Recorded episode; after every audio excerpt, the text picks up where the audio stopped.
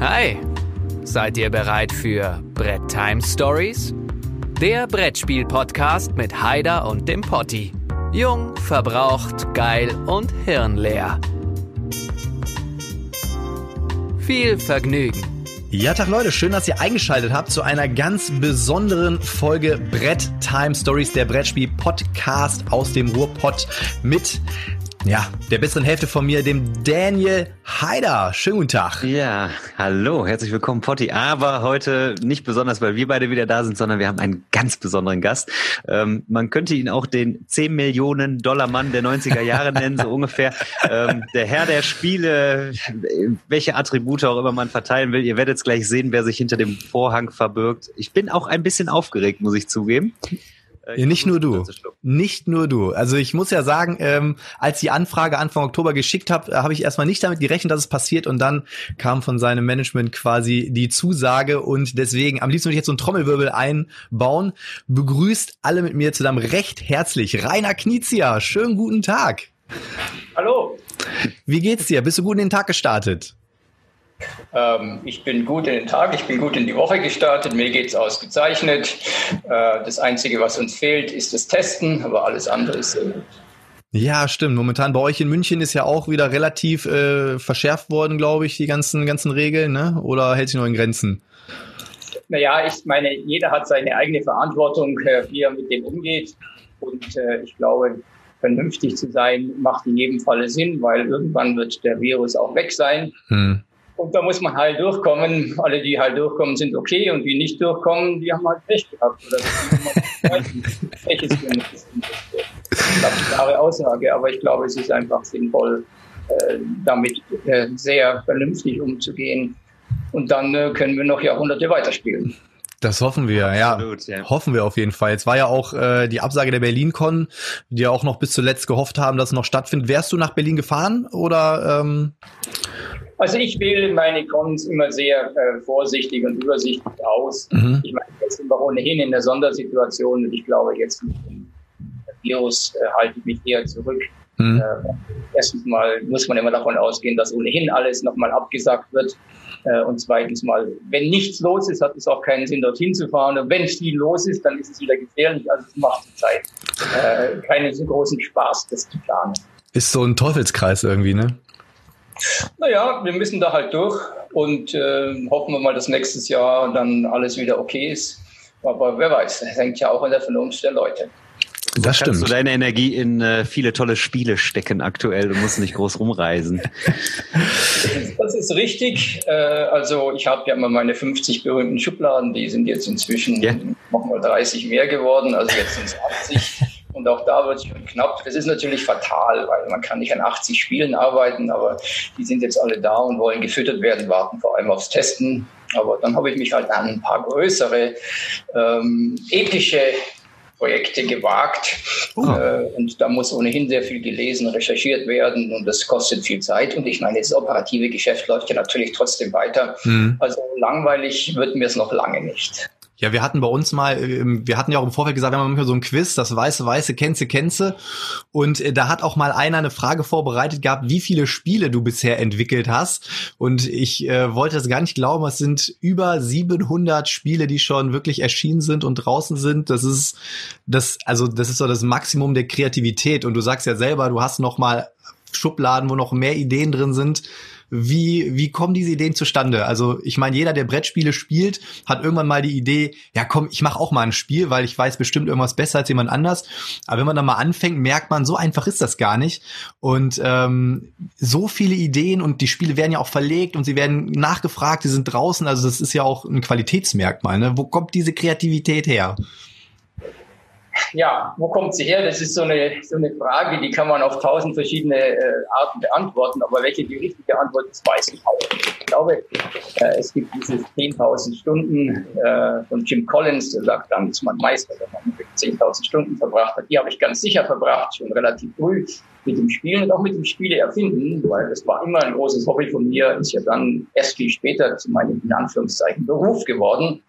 Äh, aber es ist ja so, wenn man erfolgreich ist und wenn man merkt, man kann es, es muss gar nicht von außen der Erfolg sein. Also wenn man sieht, es, es entwickelt da was entsteht was, dann wird man ja auch hingezogen. Ja, wenn ich jetzt stattdessen Geige spielen würde, dann würde ich davon wahrscheinlich sehr schnell weggezogen würden, weil dafür bin ich wahrscheinlich unbegabt. Ich habe es zwar nie ausprobiert, aber da zieht es mich nicht. Äh, und dann ist es, wenn man also einfach mal diese, diese Grundfähigkeiten, die Grunderfahrung hat, dann ist es halt so, für mich gar nicht mehr schwierig, wirklich zu finden, sondern das Hauptproblem ist eigentlich der Fluch der Ideen, weil wenn man den ganzen Tag mit offenen Augen, Ohren, was immer durch die Gegend läuft und für Themen und für Spielideen offen ist. Und weil Spiele sind ja ein Spiegel unserer Zeit, also muss man mit offenen Augen umgehen, äh, dann findet man sehr viele Ansätze äh, und sehr viele interessante, spannende Möglichkeiten, was ich noch tun könnte, auch wo ich natürlich was bahnbrechend Innovatives äh, tun möchte. So viele Ideen gibt es dafür nicht. Aber Hauptherausforderung ist letztlich, wie kann ich aus einer Idee, die wirklich vielversprechend ist, viele Ideen sterben in der ersten Stunde und das sind dann gar keine richtigen Ideen, aber die ernsthaften Ideen, wie kann ich aus so einer Idee ein wirklich perfektes Produkt, ein perfektes Spiel machen. Äh, das kostet sehr viel Zeit, das kostet sehr viel Energie, das kostet auch sehr viel Muße in dem Sinne, dass man sich abschirmen muss, dass ich mich abschirmen muss vom täglichen operativen Geschäft. Also wenn ich jetzt vorher äh, gesprochen habe von den der epischen Sachen, äh, dann kann man das nicht zwischen zwei Telefonaten, Interviews oder sonstigen oder Vertragsverhandlungen machen, sondern muss man sich mhm. abschirmen, da muss man auch die innere Ruhe dafür haben. Und man muss sich auch zwingen, immer wieder neue Wege zu gehen. Ja, also immer nur das Gleiche, sozusagen, ja, da weiß ich schon eine Lösung, da weiß ich schon eine Lösung, ist es natürlich nicht, sondern sich immer wieder zwingen, nein, da sammeln wir jetzt keine Punkte sondern wir müssen irgendwie anders zum Sieg kommen. Und äh, dieses sich zwingen, neu zu, sich selber neu zu erfinden, könnte man auch sagen, äh, das ist die eigentliche Herausforderung. Das ist, das ist so ein schöner Punkt. Ähm du bist ja wirklich breit aufgestellt. Es gibt Leute, die sagen, ich spezialisiere mich nur auf Kinderspiele, ich spezialisiere mich nur auf. Also allein letzte Woche habe ich mit meiner vierjährigen Tochter noch ein, einen Haufen an Partien in deinem Spiel zugebracht. Wer war's? Also die meine Tochter, die Heidi, ne, die ist auch mal äh, Thema im Podcast. Und ich werde auch nicht müde, das zu spielen. Das ist ein tolles Spiel, es ist ja auch prämiert. Ähm, aber gleichzeitig auch in meinen Expertenrunden, mit denen ich spiele, kommt Heckmeck am Bratwurmeck dann zum Tragen. Und das, äh, das ist eine große Kunst, finde ich. Ähm, ein Spiel, was vermeintlich ein kleines Spiel ist, aber es immer wieder auf die Tische schafft, trotz neuer Ideen, neuer Entwicklungen. Und ähm, das ist, ist eine ja, das erfindet man nicht in einem Tag, glaube ich. Da, da hast du recht. Ich meine jetzt das neue Spiel von, äh, äh, wie heißt das, Monster-Expedition von Pfister, mhm. wo er bei uns im Podcast war, hat er gesagt, er hat sich tatsächlich daran orientiert, weil er Heckmeck am Bratwurm-Eck so toll findet und hat äh, versucht, etwas äh, daraus äh, zu exerzieren. Ne? Also das heißt, ähm, das heißt, ein gutes Spiel äh, muss nicht immer 100 Miniaturen haben oder sonst irgendwas, sondern es muss Spaß machen und es muss auf den Tisch kommen. Ja, also der der Spieler, sage ich mal, Konsument eines Produkts, äh, der merkt meistens ja gar nicht, wie viel dort hineinfließt. Äh, es, der, ich sage jetzt mal, der Normalspieler, der, der Casual Gamer, der wird ja auch einfach nur spielen und merken, das macht mir Spaß, das ist spannend. Der kann, der kann das und soll es ja auch gar nicht so tief analysieren, äh, wie das natürlich bei mir und bei erfahrenen Spielern im Kopf abläuft. Und da ist halt ein großer Unterschied zwischen einem Produkt, was 80 Prozent ist und was man halt mal spielt und ja, war ganz nett, oder ein Spiel, das dann wirklich, weil man eben an die 100 Prozent rankommt, wirklich ausgereift ist und die letzten 20 Prozent sind halt nicht 20 Prozent mehr Arbeit, Energie, Einsatz, sondern sind oftmals viel, viel mehr. Und äh, da kommt mir zugute und auch in die Quere, dass ich Perfektionist bin. Und das heißt, ich lasse es nicht raus, bevor ich wirklich davon überzeugt bin, dass ich das Letzte rausgequetscht habe aus dem Spiel. Und dass es dann auch wirklich gut ist. Man kann es nie allen recht machen. Das heißt, es wird dann dem einen doch nicht gefallen. Aber nur zu sagen, naja, manchen gefällt es eh nicht, dann muss ich es auch nicht perfekt machen oder der Verlag kann ja dann auch noch was machen. Äh, das, das, das funktioniert nicht. Äh, dieser Anspruch, ich glaube, ist wichtig und dieses sich selber, sage ich mal, quälen. Ich meine, ich quäle mich natürlich nicht, aber dieses, nein, ist noch nicht fertig und ich will es ja auch gut haben und bin ja auch anspruchsvoll und insofern ähm, ist das letztlich der Punkt zu sagen, ich brauche was Spannendes, ich brauche was, was viel Spaß macht, aber ich brauche auch was Innovatives. Ich kann natürlich auch lauter vorhandene Elemente zusammensetzen und daraus ein spannendes Spiel machen.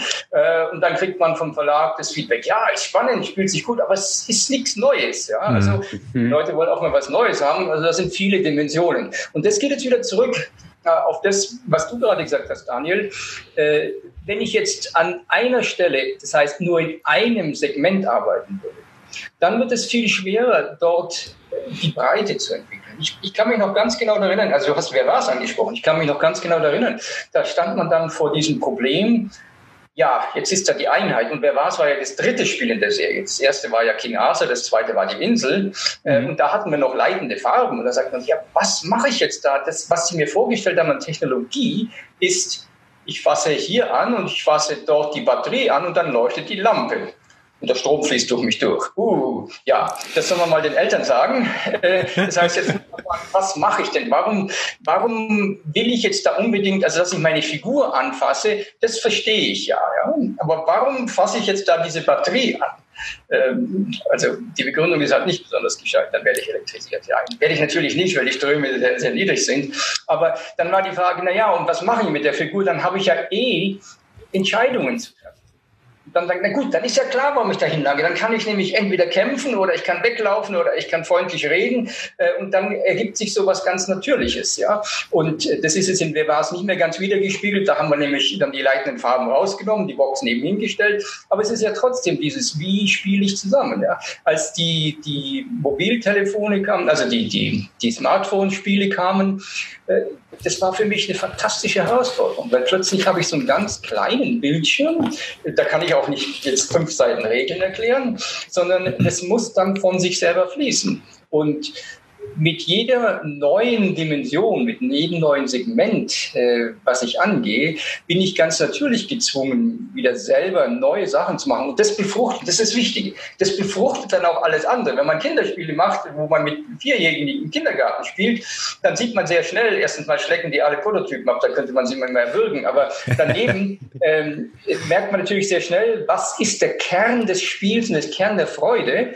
Äh, und das hat natürlich auch für ein Familienspiel ab acht seine Auswirkungen, weil die wollen die sind ja auch noch Kinder und äh, wollen das auch spielen. Was ich total spannend finde, ähm, auch wenn wir jetzt da nochmal die Parallelen ziehen, weil er vor kurzem jetzt da war, du hast gerade eben auch gesagt, du bist Perfektionist und dass du halt für dich selber halt diese, diesen Maßstab geschaffen hast, dass du ein Spiel dann rausgibst, wenn du selber sagst, okay, ich bin bei 100% oder schlechtenfalls bei 99,9%. Und ich habe so das Gefühl, das sind auch so Parallelen ähm, zum Alex, den wir auch bei uns im Podcast hatten. Der hat halt genauso argumentiert. Und ich glaube, das macht so, ich sag jetzt mal, ähm, äh, Spitzenautoren oder Autoren, die wirklich äh, langfristig sich etabliert haben, auch aus. Und das macht ja auch dich gerade aus. Ne? Ähm, zum einen die Kreativität, dann fand ich es auch total spannend, ähm, auch was du gerade gesagt hast, weil es ist ja so, ne? Ähm, das, was jetzt bei Vierjährigen funktioniert, funktioniert ja nach oben hin auch. Und ähm, auch das, was du jetzt am Ende gesagt hast, ich meine, es gibt diesen schönen Spruch, äh, irgendwie, man soll niemals aufhören, Kind zu sein in bestimmten Situationen. Ne? Und ich meine, so blöd es jetzt auch klingt, wenn so ein, ich meine, es heißt ja Spielen so und Spielen soll Spaß machen. Und äh, das finde ich total spannend und da merkt man richtig so eine Tendenz bei Autoren, die sich etabliert haben ähm, oder die wie du auch jetzt schon seit gefühlt 137 Jahren äh, in der Spielebranche ähm, unterwegs sind, weltweit bekannt sind und auch immer noch weiter Spiele rausbringen. Und der Daniel hat irgendwann noch mal so eine schöne Frage gestellt gehabt, ähm, die würde ich jetzt dir auch gerne mal stellen. Würdest du dich in äh, manchen Situationen als Visionär betrachten, weil du ja gerade auch gesagt hast, wichtig ist ja auch immer diese Innovation. Würdest du von dir behaupten, dass du bis jetzt immer das Gespür hattest und auch noch so viele Ideen hast, dass du sagst, du hast schon so ein paar Punkte oder ein paar Ideen für Spiele, wo du sagst, na, das ist vielleicht in ein, zwei Jahren mal interessant, das wäre jetzt noch nicht so der richtige Zeitpunkt? Naja, visionär ist ein großes Wort. Ich glaube, äh, den Menschen, der mir sofort einfällt äh, als Visionär, ist Steve Jobs. äh, mhm. der Apple geschaffen hat, der natürlich der die Musikindustrie so revolutioniert hat, der uns das iPhone gegeben hat, der uns die iPads gegeben hat. Man, man kann sich gar nicht vorstellen, wie der die Welt verändert hat. Der hatte wirklich die Vision und hatte auch die Persönlichkeit, das durchzusetzen. Das ist nicht immer eine angenehme Persönlichkeit. Wenn man zu allen nett ist, dann kommt man nicht weit. Äh, und das muss man halt miteinander gegeneinander abwägen. Aber der war ein Visionär in diesem Maßstab sehe ich mich natürlich nicht. Hm. Äh, ich habe natürlich den Anspruch schon, ähm, dass ich Trends nicht hinterherlaufen möchte, sondern dass ich selber Trends setzen möchte. Und äh, das gelingt jetzt nicht immer. Also ich glaube, mit dem Herr der Ringe ist es äh, schön gelungen, weil das war das erste kooperative Spiel, was wirklich ernst genommen wurde, wo die Leute am Anfang auch sagten, ja, das kann man einmal spielen und dann wird es ja langweilig. Bis die Leute dann verstanden haben, dass da halt viel mehr drin ist, wenn wir gegen das System spielen, der war es ja auch. Ähm, äh, kooperativ. Äh, aber es sind äh, immer wieder Dinge, die äh, entweder innovativ werden sollen. Du hast vorher auch äh, äh, das Hackmack-Spiel, das ist das Wurmspiel erwähnt, das ja leider in jedem Land einen unterschiedlichen Namen hat. Picomino und Kakuro in Ungarn, glaube ich, oder so. Picomino. Äh, mich nicht. Äh, hilft natürlich jetzt der Marke nicht, insofern ist es das Wurmspiel, aber wenn man mal schaut, was es denn an Würfelspielen gibt, und jetzt vereinfache ich mal sehr stark an den Mechanismus. Die meisten sehen halt so aus, dass ich so ein Kniffel-Jazzi-Spiel arbeite und sage, naja, jetzt habe ich gewürfelt, jetzt gehe ich mal auf die Fünfer. Und dann würfel ich einfach nur noch, um möglichst viele Fünfer zu kriegen, oder jetzt brauche ich die Straße, das heißt, ich habe mich festgelegt. Und dann ist sehr klar, dass ich mechanisch nur noch auf das würfel. Und insofern bin ich auf, auf äh, Hackmix sehr stolz, weil ich glaube, dass das ein, sag ich mal, revolutionär neues Spielprinzip ist, wo ich eben einen Würfel Größe rausnehme, die Fünfer, und alle anderen stehen mir noch zur Verfügung. Und dieses Dilemma, naja, wenn ich jetzt die Fünfer nehme, da ist nur einer da, vielleicht würfel ich nochmal, dann kriege ich zwei Fünfer, aber wenn ich jetzt nur einen Einser nehme, dann ist schon ein Würfel weg und dann würfel ich es vielleicht doch nicht und die Würmer brauche ich ohnehin. Also es ist einfach durch das gesamte Spiel hindurch, wenn ich am Zug bin, immer wieder die Sache, ich bin nicht festgelegt, was mache ich jetzt, ja, und wo will ich hin? Und dann habe ich auch bestimmte Zielgrößen, die aber nicht so fix sind, sondern wo ich einfach eine, Summe haben möchte. Und ich glaube, dass das ähm, da muss man halt schauen. Wenn sowas, wenn sowas gelingt, wenn man es hat, dann kann man hinterher sagen, naja, das war jetzt schon ein großer Wurf. Äh, die meisten Leute, das ist wieder der Punkt, die meisten Leute werden gar nicht, das können das ja gar nicht so, so sehen, müssen es auch nicht so sehen und vielleicht stimmen die Leute auch nicht mit, auch die Kenner mit mir nicht überein da drin, aber äh, es macht halt Spaß und es ist neu und es ist die Herausforderung da. Und äh, wenn es eben nicht ganz so geht, weil äh, ich würde gerne alle Trends neu erfinden, aber andere Leute sind äh, genauso äh, begabt, fähig, engagiert, enthusiastisch. Das heißt, wenn nicht, dann laufe ich zumindest nicht hinterher, sondern versuche einfach nochmal einen deutlichen Punkt zu setzen. Und beim, ich habe zum Beispiel beim Deckbauspiel äh, habe ich selber gemerkt, dass ich zum ersten Mal gespielt habe. Das erste große war ja Dominion. Das hat wirklich den Trend gesetzt. Mhm. Äh, ich hatte Probleme, das Spiel zu spielen. Ich hatte das Problem, das zu verstehen. Also ich meine, ich kenne ja ein paar Spiele und spiele ab und zu mal, jeden Tag. Äh, das heißt, äh, trotzdem habe ich gesagt, naja, warum habe ich jetzt so ein Problem mit diesem doch abstrakten Mechanismus? Und da baue ich mir jetzt so ein Engine auf, aber das kann es gar nicht greifen. Also ich habe lange gebraucht, bis ich es kapiert habe, wie sich das spielt. Und dann habe ich mir gesagt, naja, aber wenn ich sowas anfange, dann versuche ich halt mal was zu machen, was vielleicht auch die Tür für viele neue Leute die eben nicht so tief im Spiel sind, äh, öffnet. Und dann ist ja klar, wenn ich jetzt, und hinterher, wenn man hinschaut, ist immer alles klar, ja. Aber wenn ich dann einen Spielplan habe und dann laufe ich jetzt durch den Dschungel, dann ist ja klar, dass ich dann eine Machete habe und so weiter. Und dann komme ich an den Fluss. Und dann ist auch klar, ich meine, jetzt muss irgendwo ein Boot her, ja. Also ich brauche eine neue Karte, sonst, ich habe die nicht in meinem Spiel. Ich kann jetzt dann mit der Machete auf den Fluss einhauen, wie ich will, da komme ich nicht drüber. Also das leuchtet den Leuten sofort ein. Und dann bin ich über den Fluss drüber und dann kommt die Wüste ja, und dann schleppe ich mein Boot durch die Wüste und sage, ja, was soll denn das? Warum habe ich mein Boot dann noch in meinem Stapel? Also das wird dann alles sehr klar und natürlich auch von dem zusammengebracht, weil ich ja in einem Wettrennen bin. Äh, und insofern ist Eldorado eben so eine eine neue Etablierung äh, eines bekannten Trends, sodass ich da zumindest ein Pünktchen mitgesetzt habe. Das ist dann doch mein Anspruch. Mhm. Das ist witzig, du greifst schon quasi gerade so ein bisschen in meine Frage des Tages quasi ein. Du bist ja äh, gelernter äh, Physiker und Mathematiker. Und äh, wenn man so den Trend verfolgt, würde man jetzt sagen, so die Spiele, wo sie ihre erste Hochzeit haben, so mit Siedler von Katan, äh, sind sehr, ähm, sage ich jetzt mal so, berechnete Spiele. Es gibt die Kritik an der Neuzeit, dass Spiele eher schön aussehen und nicht mehr gebalanced sind, äh, das Stichwort.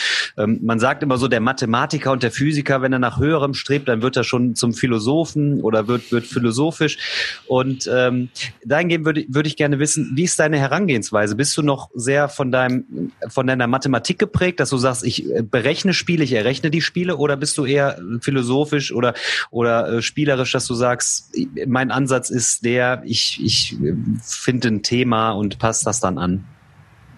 Also die Antwort ist ganz klar ja und nein. Sehr gut.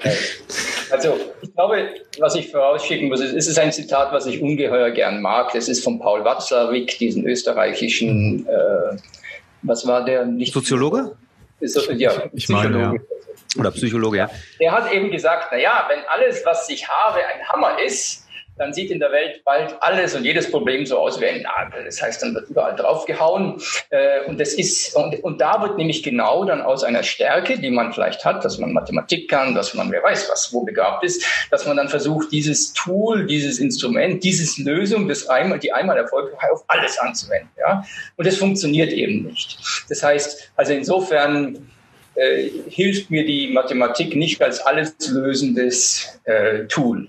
Aber das Schöne an unserer Industrie, an, dem, an der Spielewelt ist ja, dass die Leute aus der Liebe zum Spiel mit ganz unterschiedlichen Hintergründen in, in diesen Bereich hineinkommen. Ja.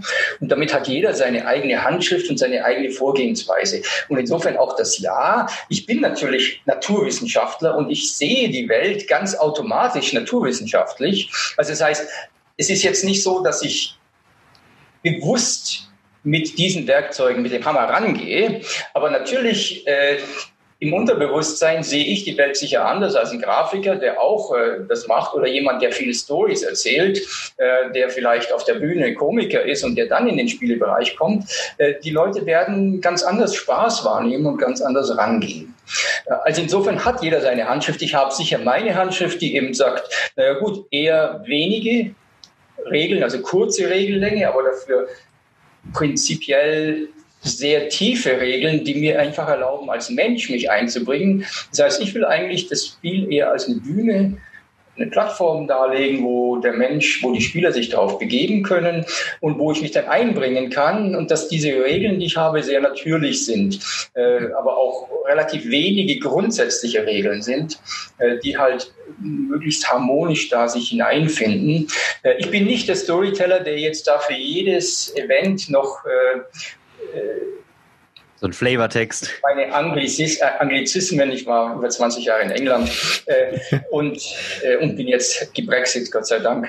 Ähm, äh, äh, also ich habe dann nicht zehn Ereigniskarten, äh, die dann alles schön beschreiben und nicht viel Text auf den Karten und nicht lange Regeln und so weiter, sondern bei mir entsteht es eher aus dem Spiel heraus, dass das Empfinden was passiert jetzt? Ach, jetzt habe ich einen Crash im Markt oder jetzt beginnt da die Pandemie oder jetzt passiert dies oder äh, jetzt wird es da brisant und ich muss da schnell hin oder überall brennt was mache ich denn jetzt und so. Also diese, äh, diese Sachen entstehen lieber in der Emotion und aus dem Gefühl, als dass ich sie von außen durch Regeln vorgehe.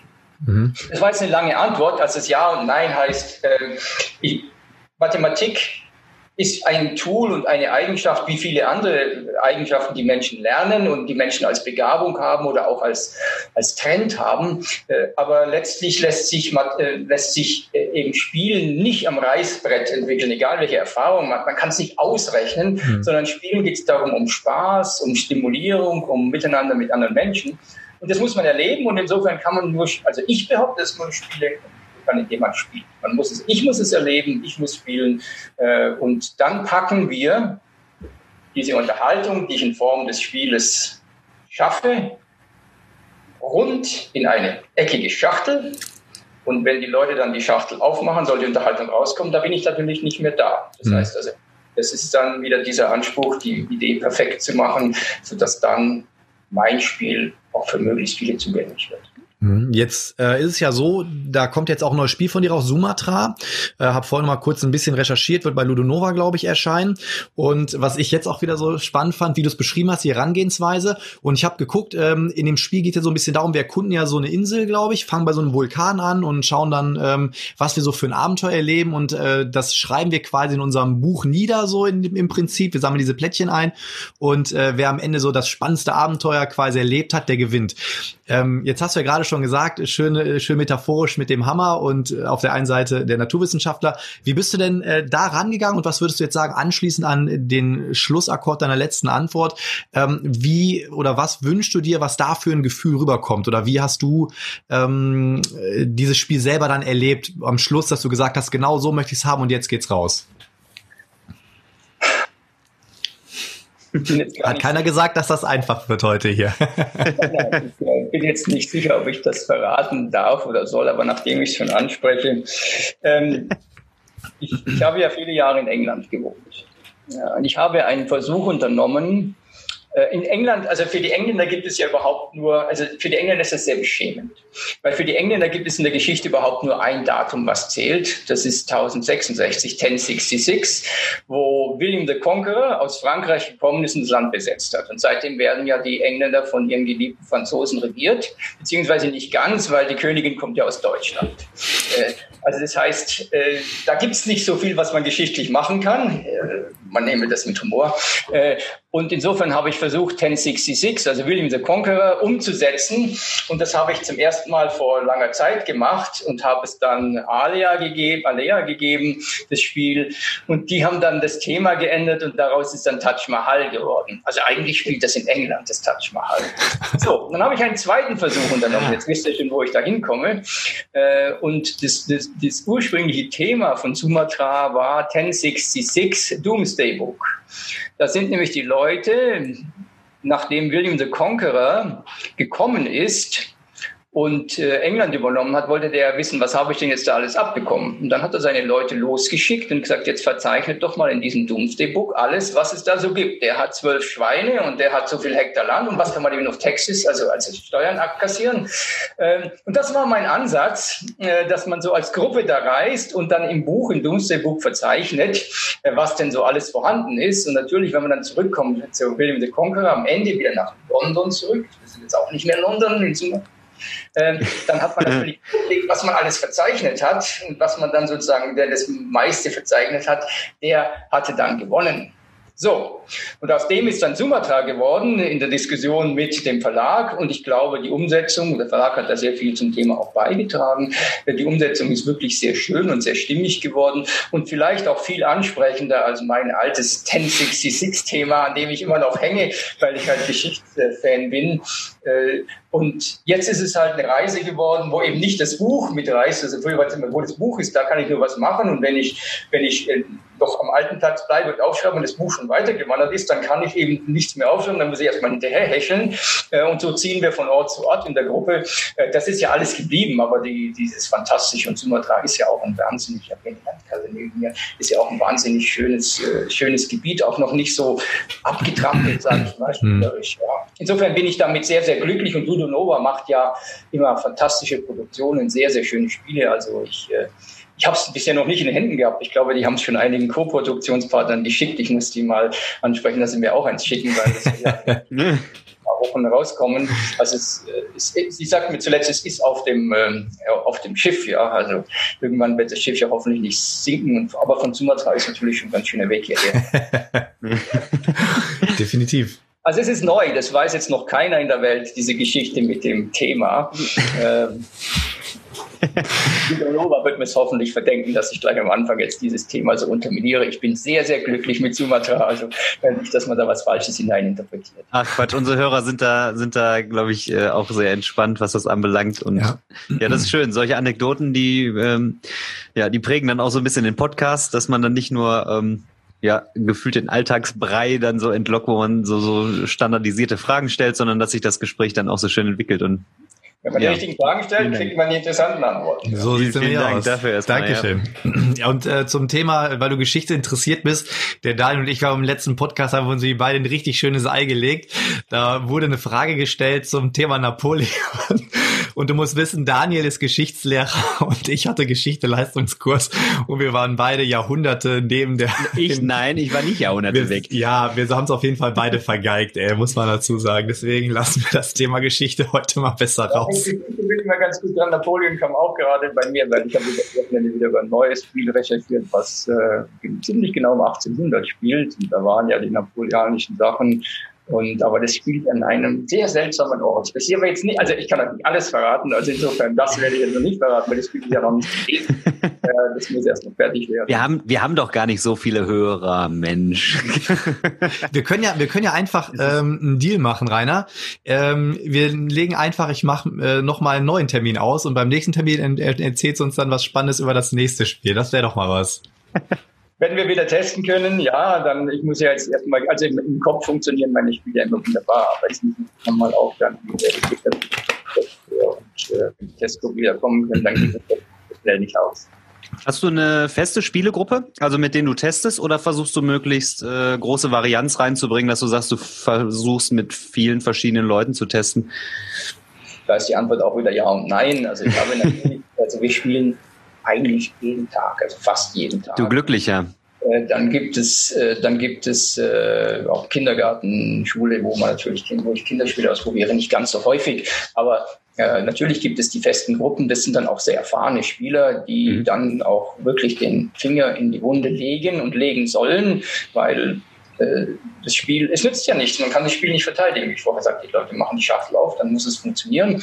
Also da sind wir sehr hart äh, und schauen hin. Und ich, wenn ich gute Spieleteste habe, das merke ich daran, dass ich sie immer erwürgen möchte, weil die halt äh, wirklich hochbringen. Wir diskutieren sehr viel. Und das sind feste Runden, die wir über die Woche verteilt haben. Mhm. Und dann sind noch, ein, ich mache auch immer noch einiges mit, mit den Engländern, ähm, die, wo wir über Videokonferenzen einfach diskutieren. Da können wir jetzt nicht mehr live spielen, aber diskutieren und äh, Sachen angehen. Äh, und dann sind natürlich auch Ad-Hoc-Termine, die sind dann meistens am Wochenende, wo ich dann unverdorbene Leute noch einlade, die noch ein bisschen sozusagen frisch hingucken können, so wie eben der Gelegenheitsspieler. Ach, super. Ich würde dir noch eine abschließende Frage stellen, dann haben wir, glaube ich, auch das Zeitlimit erreicht. Äh, guck mal, jetzt bin ich so aufgeregt. Eigentlich zwei, du noch eine, ich noch eine. Stell du erstmal, ich muss nämlich jetzt nochmal ja, und zwar, ähm, die Frage ist im Prinzip, äh, habe ich dir die schon per E-Mail gestellt? Und zwar, wir ähm, sprechen ja für unsere Hörer, sucht sich jeder von uns ja mal aus irgendeinem Kontext drei Spiele raus. Und ähm, das hat, da hatte ich dich ja quasi schon drauf vorbereitet. Und dann wäre doch jetzt der perfekte Zeitpunkt, um nochmal über die drei Spiele zu sprechen, die, wo du gerne drüber reden möchtest. Also du meinst jetzt eine Frage und hoffst jetzt, dass die Und dann gibt's drei Antworten. Lass uns einfach mal drei Spiele durchs Bild wandern. Äh, das geht dann auch sozusagen in eine angenehme Zeit. Ich mache das mal in der Reihenfolge. Das waren dann dreieinhalb Spiele durchs Bild. Das erste Spiel haben wir schon erwähnt. El Dorado.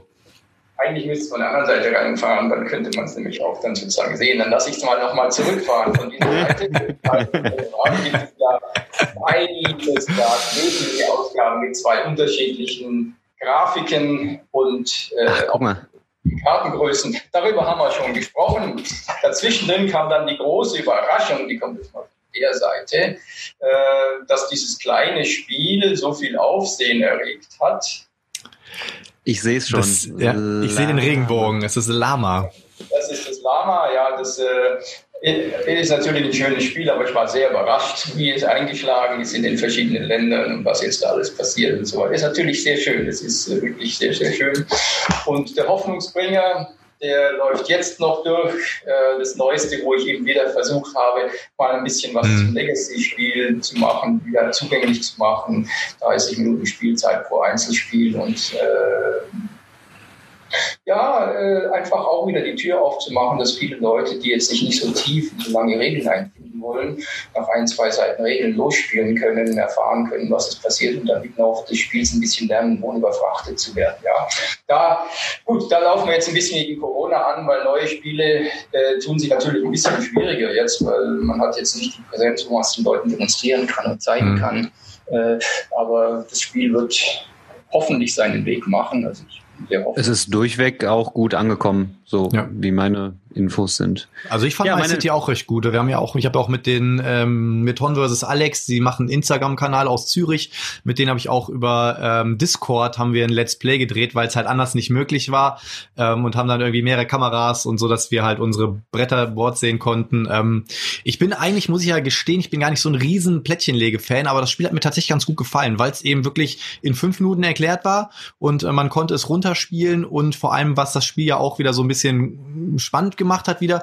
Viele Legacy-Spiele ähm, haben ja so, ich sag jetzt mal so ein bisschen das Hinkebein, dass sie hinten raus dann uninteressant werden, weil eben sobald das letzte Kapitel gespielt wird, ist halt Game Over. Ne? Es gibt natürlich ein paar Spiele, da kannst du es auch noch ein bisschen weiterspielen, aber dann ist halt vorbei. Und hier hast du natürlich auch eine ganz gute Brücke geschlagen zwischen dem Erleben der, der Kampagne und am Ende hast du ähm, alles gesehen und hast dann das ewige Spiel und kannst trotzdem damit weiterspielen. Das fand ich war, ähm, war auch ganz gut, äh, ganz gutes Ding. Ja, das war eine lange Diskussion mit dem Verlag, also mit Kosmos, weil wir sagten, einerseits wollen wir das auch bieten, äh, dass man auch, wenn man jetzt in der Kampagne ist, wenn jetzt neue Gruppen kommt, dann, dann, dann zeige ich mal das Ebenspiel, äh, dann müssen wir sozusagen jetzt die Kampagne nicht unterbrechen. Äh, wir wollten aber andererseits sozusagen auch nicht äh, die, die Verwirrung schaffen und sagen, na ja, was ist es jetzt eigentlich? Das ist jetzt ein Spiel, was sich einfach nur so spielt und wo ist denn jetzt äh, das Legacy? Also wir wollten das Legacy natürlich schon im Vordergrund lassen. Und ich glaube, das ist dann durch diesen Doppellenspiel dann ganz gut gelungen. Äh, natürlich im Marketing und auf der Schachtel war es mir natürlich wichtig, jetzt nicht ein ewiges Spiel auszustellen, sondern ein, ein Spiel über 24 äh, Einzelspiele in Kapiteln. Und äh, ja, dann gucken wir mal, was den Kapiteln noch passiert. So, meine allerletzte Frage jetzt tatsächlich, ähm, aber die hast du ja gerade schon so bei Lama anklingen lassen, äh, war nämlich jetzt gerade, wo du sagst, du sprichst oft noch mit den Engländern. Ist ähm, merkst du ähm, einen, äh, von der Zielgruppe, ob du jetzt sagst, das Spiel soll in England einschlagen oder soll in Deutschland einschlagen oder der amerikanische Markt ist ganz anders? Ähm, konzipierst du speziell für den Markt? Oder merkst du tatsächlich auch äh, wirklich äh, große Differenzen äh, in der Spielbeliebtheit? Also da sind eigentlich zwei Dinge hier. Ähm, das erste ist die Märkte. Also die Globalisierung ist schon sehr deutlich äh, und die Globalisierung vor allem auch durch die Kommunikationskanäle. Heute äh, haben wir alle unser Board Game Geek oder entsprechend deutschsprachige oder japanischsprachige und so weiter äh, Foren, wo man einen weltweiten Überblick bekommen kann. Ich weiß noch, als ich angefangen habe zu spielen und zum ersten Mal nach Essen gegangen bin, das ist lange her, äh, da ist sozusagen die ganze Welt für mich aufgeplatzt, weil man hatte ja gar keinen Zugang. Da gab es die Spielbox äh, und ansonsten hat man nicht viel mitbekommen. Dann hat bei mir in der kleinen Stadt, wo ich aufgewachsen bin, der Friseur noch ein paar Spiele verkauft. Das war's. Ja? Also äh, es war halt eine ganz andere Welt und äh, es, das ist einfach natürlich, dass einmal die Informationen fließen, zum anderen natürlich auch die Spiele fließen und insofern sich vielleicht auch leider die Kulturen immer weiter anpassen äh, und die Unterschiede nicht mehr so groß sind, wie sie früher waren. Natürlich gibt es noch immer noch äh, kulturelle Unterschiede, natürlich in, vor allem in Ländern, die jetzt spielerisch weniger entwickelt sind, in Kontinenten, auch in Afrika ist das Spiel jetzt äh, noch nicht so kommerzialisiert, sage ich mal. Ähm, im, wenn ich in China bin, dann sehe ich, dass da sehr viel Spiel ist, natürlich auch sehr viel produziert wird, aber äh, die Situation anders ist, weil da ist immer noch so ein bisschen die Ein-Kind-Familie, also da ein Spiel für fünf Kinder konzipieren, macht nicht so ganz viel Sinn. Äh, und dann ist es häufig, da muss man halt auch sehen, na gut, da sind es dann weniger die Gamers, die zusammensitzen, die gibt es natürlich überall, sondern gibt es mehr die Familie, die dann mit ihrem einen oder zwei Kindern spielt, äh, aber die, die Eltern sind dann beim Arbeiten. Jetzt, also es wäre schwarz und weiß. Das heißt, die Großmütter und die Großväter sind dann eher mit den Kindern, also muss es für so eine Umgebung dann gut sein. Äh, äh, in Amerika ist es mehr so, ja, entweder Kinderkram oder die wirklichen Gamers, die Hardcore-Gamers, da fehlt so ein bisschen der Mittelbau. Ähm, in Deutschland haben wir natürlich eine sehr gute Spielekultur, das heißt, da gibt es sehr viel Familienspiel, da ist es von Familie zu Familie, von Generation zu Generation weitergetragen. Ähm, in Japan ist mehr so die abstrakten Spiele, aber durch diese etwas engere Kultur bricht es dann auch wieder aus und dann gibt es wieder die ganz verrückten, sehr dreisten Spiele. Äh, das, also da sieht man schon noch den Unterschied. Äh, jetzt aber zum zweiten Teil, äh, entwickle ich konkret für ein Land, für einen Markt? Nein. Äh, ich entwickle auch kein konkretes Kartenspiel, ich entwickle auch kein konkretes Brettspiel, äh, sondern was ich mache, ist, ich möchte das beste Spiel äh, machen, was ich aus der jeweiligen Idee machen kann. Also für mich sind meine Spiele die Kinder, ja. Und ein Kind, ein Kind kann man auch nur, ich kann gut reden, ich habe keine, keine wirklichen Kinder. Äh, aber, aber mein Vorteil ist, meine Kinder kann ich in den Mülleimer schmeißen, wenn ich Kinder habe.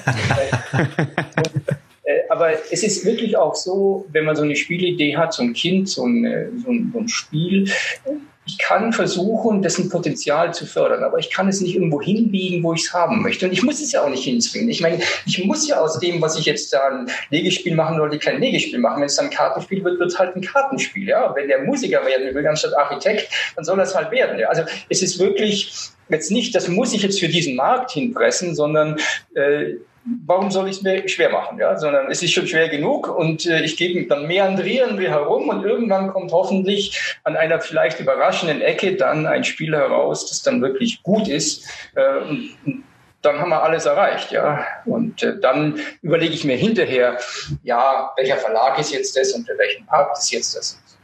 Und äh, das ist das Spannende dann. Und dann schaue ich eben auch, welcher Partner kann das dann wirklich so umsetzen, dass es auch wirklich dann schön wird und äh, sind da schwierige Materialien drin, für, welche, für welche Zielgruppe ist es und so weiter. Das schaue ich dann einfach. Ja. Aber zunächst mal geht es in erster Linie darum, ein gutes Produkt zu haben. Und das vielleicht auch als Schlusswort, man ist immer nur so gut wie das nächste Produkt. Das heißt, auf seinen Kamellen kann man sich eben nicht ausruhen, will ich mich auch nicht ausruhen, das ist ja auch langweilig, sondern es ist die Herausforderung, aber das nächste, da zeige ich es euch nochmal. vielen, vielen Dank für deine offenen Worte, Rainer. Ich hätte auch jetzt noch 100 weitere Fragen, aber die sparen wir uns dann fürs nächste Mal auf. Ähm, ja, vielen Dank, dass du die Zeit genommen hast, auf jeden Fall. Wir freuen uns auf jeden Fall auf alles weitere. Du hast ja schon so ein paar Hints gegeben heute, dass auch mal was Episches kommen wird. So ein bisschen vielleicht an der einen oder anderen Stelle. Wie uns hast du auf jeden Fall gecatcht. Und dann nochmal vielen, vielen Dank, dass du dich äh, mit zu uns hinbemüht hast. Und wir hoffen, dass du mindestens genauso viel Spaß hattest wie wir zwei. Und in diesem Sinne weiterhin gutes Gelingen, weiterhin ganz viele Spiele auf die nächsten 700, sagt man ja mal so schön. Ne? Ja, genau. Und nächstes Jahr in Essen hoffentlich dann bei einem Probespiel. Ja, genau, face to face. Und ich danke euch auch für euer Interesse. Ich wünsche euch viel Spaß mit allen euren äh, Podcasts, die ihr macht. Und äh, ja, Vielleicht sehen wir uns dann nächstes Essen und bis dahin viel Spaß, bleibt gesund, alles Gute und du auch. Gut Spiel. Ebenso, Dankeschön. Mach's gut, ciao. Vielen Dank. So, jetzt haben wir natürlich dem Rainer echt mal noch ein paar Fragen außen. Also Geil. man merkt immer daran, dass man dann die richtigen Fragen stellt, wenn man ihn dann tatsächlich bei der Stange hält. Und wir haben aus einer halben Stunde haben wir dann eine gute Dreiviertelstunde mit ihm gezaubert. Wir haben, wir haben ein bisschen mehr rausgeholt, ja. Und ich hätte auch, ohne Witz, es ist ja wirklich so, wenn man einmal so ins, ins Quatschen kommt, ne, ich hätte jetzt noch so viele Fragen gehabt. Das ist unfassbar. Es ist einfach unfassbar, ne? Es ist, ähm, er war super offen, ne? Also mega. Fand ich total geil. Ähm, ja, ich habe äh, übrigens das Getränk der Folge. Mezzomix. Ich brauchte auf jeden Fall eine Dosis Zucker mit dem Rainer. Die Aufregung war natürlich da. Der Herr der Spiele, eigentlich so gesehen. Ähm, hätte ich nicht gedacht, dass nach der ersten Folge Podcast, dass man da so einen großen Fisch an der Angel hat. Geil. Boah, das war vor allem, das ist ja wirklich so. Ich habe ihm, ich glaube, ich habe äh, Anfang Oktober, Ende September habe ich die E-Mail geschrieben. Dann kam erst mal so eine Woche, anderthalb gar nichts und da habe ich schon gedacht, so ja komm, ne, da hat der, ne, da hat der eh keinen Kopf zu. Und als dann wirklich äh, direkt in der ersten E-Mail schon, und das war glaube ich, ich weiß, ich glaube in der ersten Oktoberwoche oder so kam dann die Antwort, ja passt alles und so, ne, immer so die Rahmendaten. Ähm, ja, Voll cool, wirklich. Und vor allem total sympathisch. Ne? Das ist ja wieder so, zum Beispiel, das war ja auch beim, beim, beim Alexander so, ne? Du hast halt irgendwie so einen Typ vor Augen, weil du irgendwie vorher nur so ein bisschen E-Mail-Kontakt hattest und mal so ein bisschen was über ihn gelesen hast oder so, ne? Und äh, wenn er mit diesem, mit dieser Person dann wirklich quatscht, dann, du hast auch gemerkt, er war auch so in Redelaune plötzlich, ne? So du hast, ich glaube, theoretisch ist, ist, ist der Rainer einer, mit dem kannst du, glaube ich, stundenlang philosophieren und der wird nie langweilig, ne? Mein, mein philosophischer Ansatz mit seinem beruflichen Hintergrund. Da, ja. da haben die Augen, die reine Augen gestrahlt. Das habe ich genau gesehen. Ja. Sag mal dein Getränk der Folge, mein Lieber. Boah, mein Getränk der Folge. Ich bin äh, momentan, da ich in den ganzen Messevorbereitungen bin, äh, relativ unspektakulär. Voll, ne, voll weg, voll weg. Mehr habe ich, mehr habe ich heute nicht. Aber das kommt mal wieder. Ich muss, wenn ich heute mal ein bisschen Zeit habe, ist schon wieder ein enger Zeitplan heute, aber wenn ich heute wieder Zeit habe, dann werde ich mal zum Trinkgut fahren und werde mal wieder eine Kiste Castell holen. Ich bin ja jetzt, weil ich zuletzt auf dem Potti-Wochenende eine Dokumentation über Plastikmüll gesehen habe, bin ich jetzt Okay, ist natürlich jetzt scheiße, hier eine Wolfgflasche in die Kamera zu halten. Aber ich bin tatsächlich auf Glasflaschen umgestiegen. Das ist nur eine, die noch bei mir übrig war und ähm, die nutze ich äh, entweder zum Pflanzengießen oder zum Leitungswasser reinfüllen. Deswegen, ja, ähm, jetzt sind wir ein bisschen asynchron heute. Möchtest du einen kurzen Recap starten? Ja, selbstverständlich. Ähm, wir haben in der letzten Folge haben wir äh, mit Frank Heeren von Feuerland Spiele aufgezeichnet.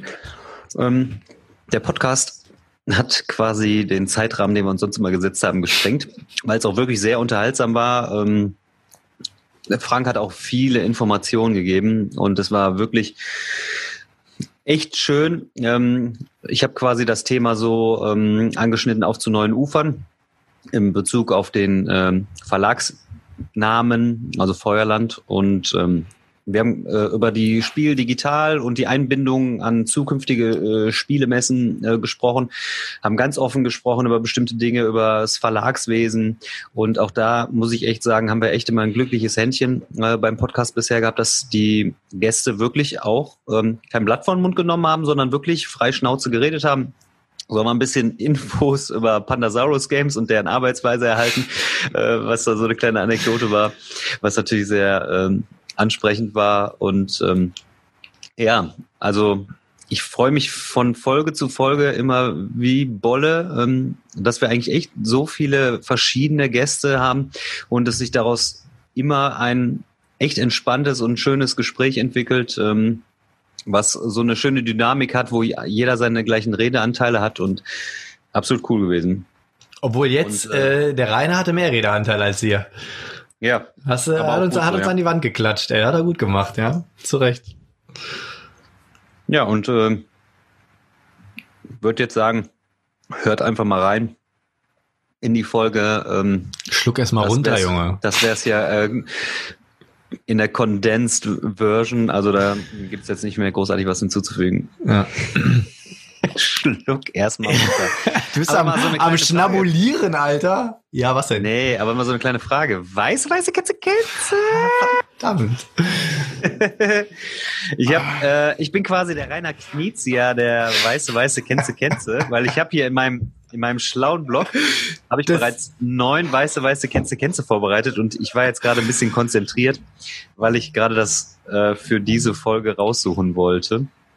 Und, Verdammt, ich hatte tatsächlich heute auch eins. Ich wusste, ich habe nicht damit gerechnet, dass du so schnell bist heute. Scheiße. Okay, so, und zwar ähm, natürlich auch mal mit Thema ausgestattet und das weiße, weiße Kenze Kenze der heutigen Folge unter dem Titel Spiele erklären leicht gemacht, äh, gemacht. Mal, ich habe schon wieder so einen Redefehler. Spiele erklären leicht gemacht. Frag doch mal den Nichtspieler. Das heißt, ich werde dir jetzt ein paar ähm, Spiele Beschreibungen vorlesen. Und zwar habe ich elf Stück, damit es auf jeden Fall auch aufgeht. Ähm, bei eventuellem Gleichstand. Und zwar, du musst den Titel des Spiels erraten. Und ähm, ich werde es quasi aus Nichtspielersicht für dich erklären. Ja? Wie hast du Leute gefragt, die das äh, erklärt haben oder was?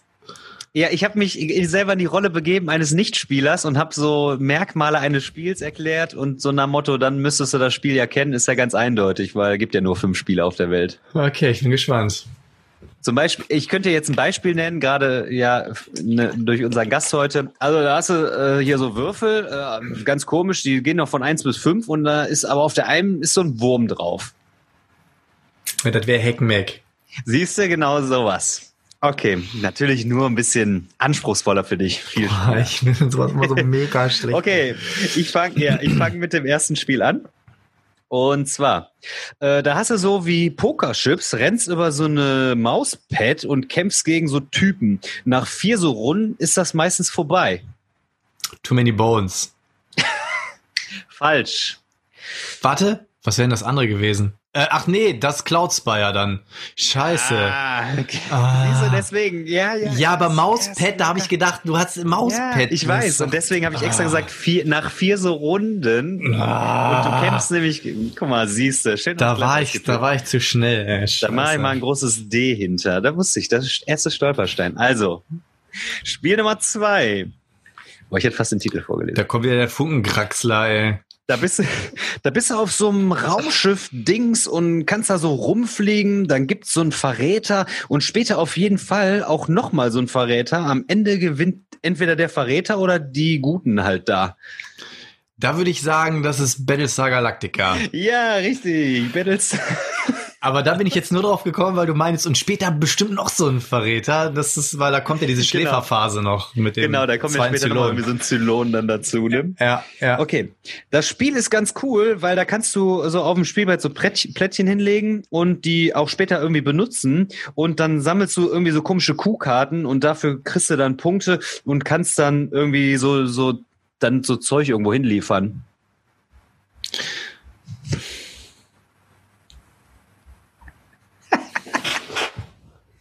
Great Western Trail? Krass. Krass. Ey, Aber hab- das war jetzt ey. nur die Kombination aus Kuh und wohin liefern, Alter. Der Rest Ja, hat mir gar ja, nichts klar. gesagt. Ja, weil die Kuhkarten war doch, also das haben ganz viele, mit denen ich das jetzt schon mal so, ich habe ja mit so ein paar Testpersonen schon mal gesagt, so hier die Fragen gestellt und die sind alle sofort drauf gekommen. Krass. 2 zu 1 für dich. Ähm, das ist äh, so von so einem Rollenspiel da und dann äh, sammelst du so kleine äh, bunte Holzwürfel ein und wenn du dein Püppchen da auf so Felder stellst, am Ende kannst du die Holzdinger abgeben und kannst so Karten erledigen.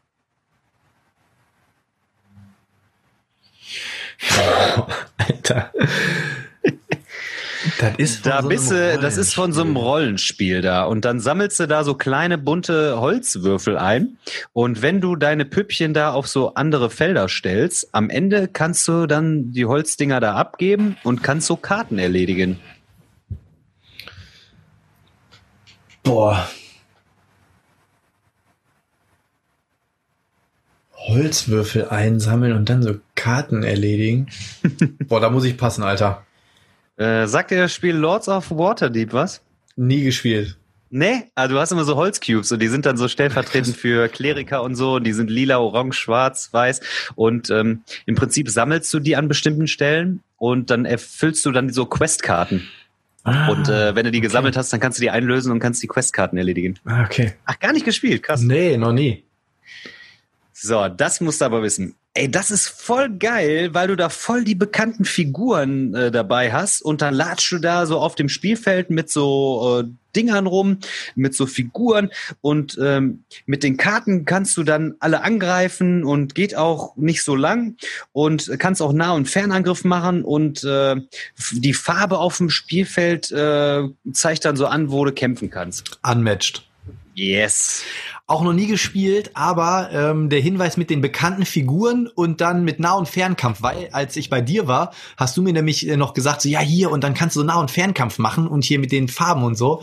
Aber ich habe es nie gespielt. Aber auch da richtig geil, Alter. Das ist jetzt, also ich meine klar, ist relativ sprachneutral, aber äh, Yellow bringt's auf Deutsch raus. Zumindest erstmal die ähm, hier die Heroes of Schieß mich tot, die erste Variante. Ja, diese, diese Legendaries, diese Legendary, genau. Genau, aber ich denke, es wird gut laufen und dann äh, kommt da. Ja, die haben gesagt, wenn es gut läuft, kommt der Rest auch, ja. 3-2. Mhm. Äh, du hast da so zwei Karten und dann musst du eine in die Mitte legen und wenn du dann das Bessere hast, dann bleibst du drin und sonst fliegst du raus. Ähm, es sieht irgendwie aus wie aus dem Mittelalter, aber gibt auch so eine komische andere Version mit so einem Oktopus oder sowas. Love Letter. genau, mit so einem Oktopus oder so. Wusste ich aber schon, die Woche noch. wusste ich aber schon bevor du das mit dem Oktopus gesagt hast. Vor allem die Woche haben wir ein schönes kleines Let's Play gedreht zur neuen Adaption Love Letter. Infinity Gauntlet. Wird noch kommen, werde ich wahrscheinlich Ja. zur Messe hochladen, ja. Okay. Da baust du so eine Stadt oder Menschheit eher auf, aber alles mit Karten. Dann gewinnst du, wenn du Punkte machst.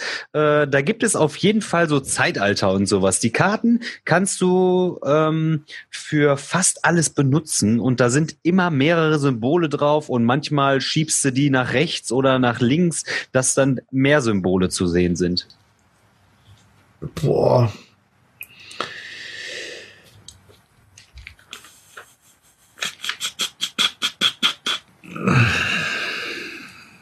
Boah, das Einzige, was ich da im Kopf habe, ist Through the Ages, im Wandel der Zeiten. Nee, ähnlich, ähnlich. Und zwar wäre Innovation gewesen. Ah, Innovation. So, 4 zu 3 für dich, aber trotzdem noch. 4-3 noch, ja. Mhm. Das kennst du leider, glaube ich. Ey, das Spiel hat irgendwie tausend Karten und voll hektisch und da spielst du mehrere Runden und so ein paar Turniere und sammelst dann weiter Karten und am Ende gewinnt der mit den meisten Punkten. Millennium Blades. Der hätte gereicht, wenn du sagst, das Spiel hat tausend Karten, ey. Das ist Obwohl, nee, stimmt gar nicht. Bei 1000 Karten habe ich erst mal gedacht, so, Alter, das könnte jeder Deckbilder sein. Aber als dann gesagt, voll hektisch und dann spielt man so, und dann wusste ich Bescheid, ja. Witzig eigentlich. 5-3. Ähm, das ist äh, so voll der Broker und so mit so, du hast du auch so Insider-Infos, dann kannst du ähm, auch so ein bisschen mit Aktien machen und kannst deine selber ähm, dann verkaufen, äh, weil du weißt, welche fallen und steigen und äh, du hast halt so Wissen, was andere zum Beispiel nicht haben. Ich hab's nie gespielt, aber weil du es so abfeierst, Stockpile. ja, genau. du hast schon gewonnen, du Penner, glaube ich. 6-3, ja. 6-3, da geht nicht mehr viel hier. Ja, komm, mach die, mach die so, anderen so, beiden machen wir noch. Okay. Eigentlich ist das Spiel voll geil, weil du hast so Karten und dann gibst du die erstmal weiter, wie du selbst, die du selbst nicht willst und kriegst äh, immer wieder welche, bis du genug hast. Dann kannst du nochmal mit so Chips Karten kriegen. Du willst so Kettenreaktionen machen, bis äh, dahin auch voll cool, aber die anderen nehmen dir dann welche weg und machen dir die kaputt und das ist völlig irgendwie umsonst dann. Boah, das mit den Chips hat mich raus. Am Anfang habe ich gedacht, das ist irgendwas mit Tsukuyumi. Tsukuyumi? Keine Ahnung. Nee, ich hätte Tsukuyumi oder Blood Rage waren die einzigen beiden, die mir da eingefallen sind. Sieh das Exodus. Du hast am Anfang draftest du, hast du eine Kartenhand und dann kriegst du über einen zweiten Weg, ähm, sind dann so diese flüsternden Flure und da setzt du deine Chips quasi zwischen diese Flure und nimmst über Einfluss dann nochmal ähm, ja, Überhand auf die Karten und kannst dann okay. die Karten dann dadurch erstehen. Hm, okay, und das letzte Spiel.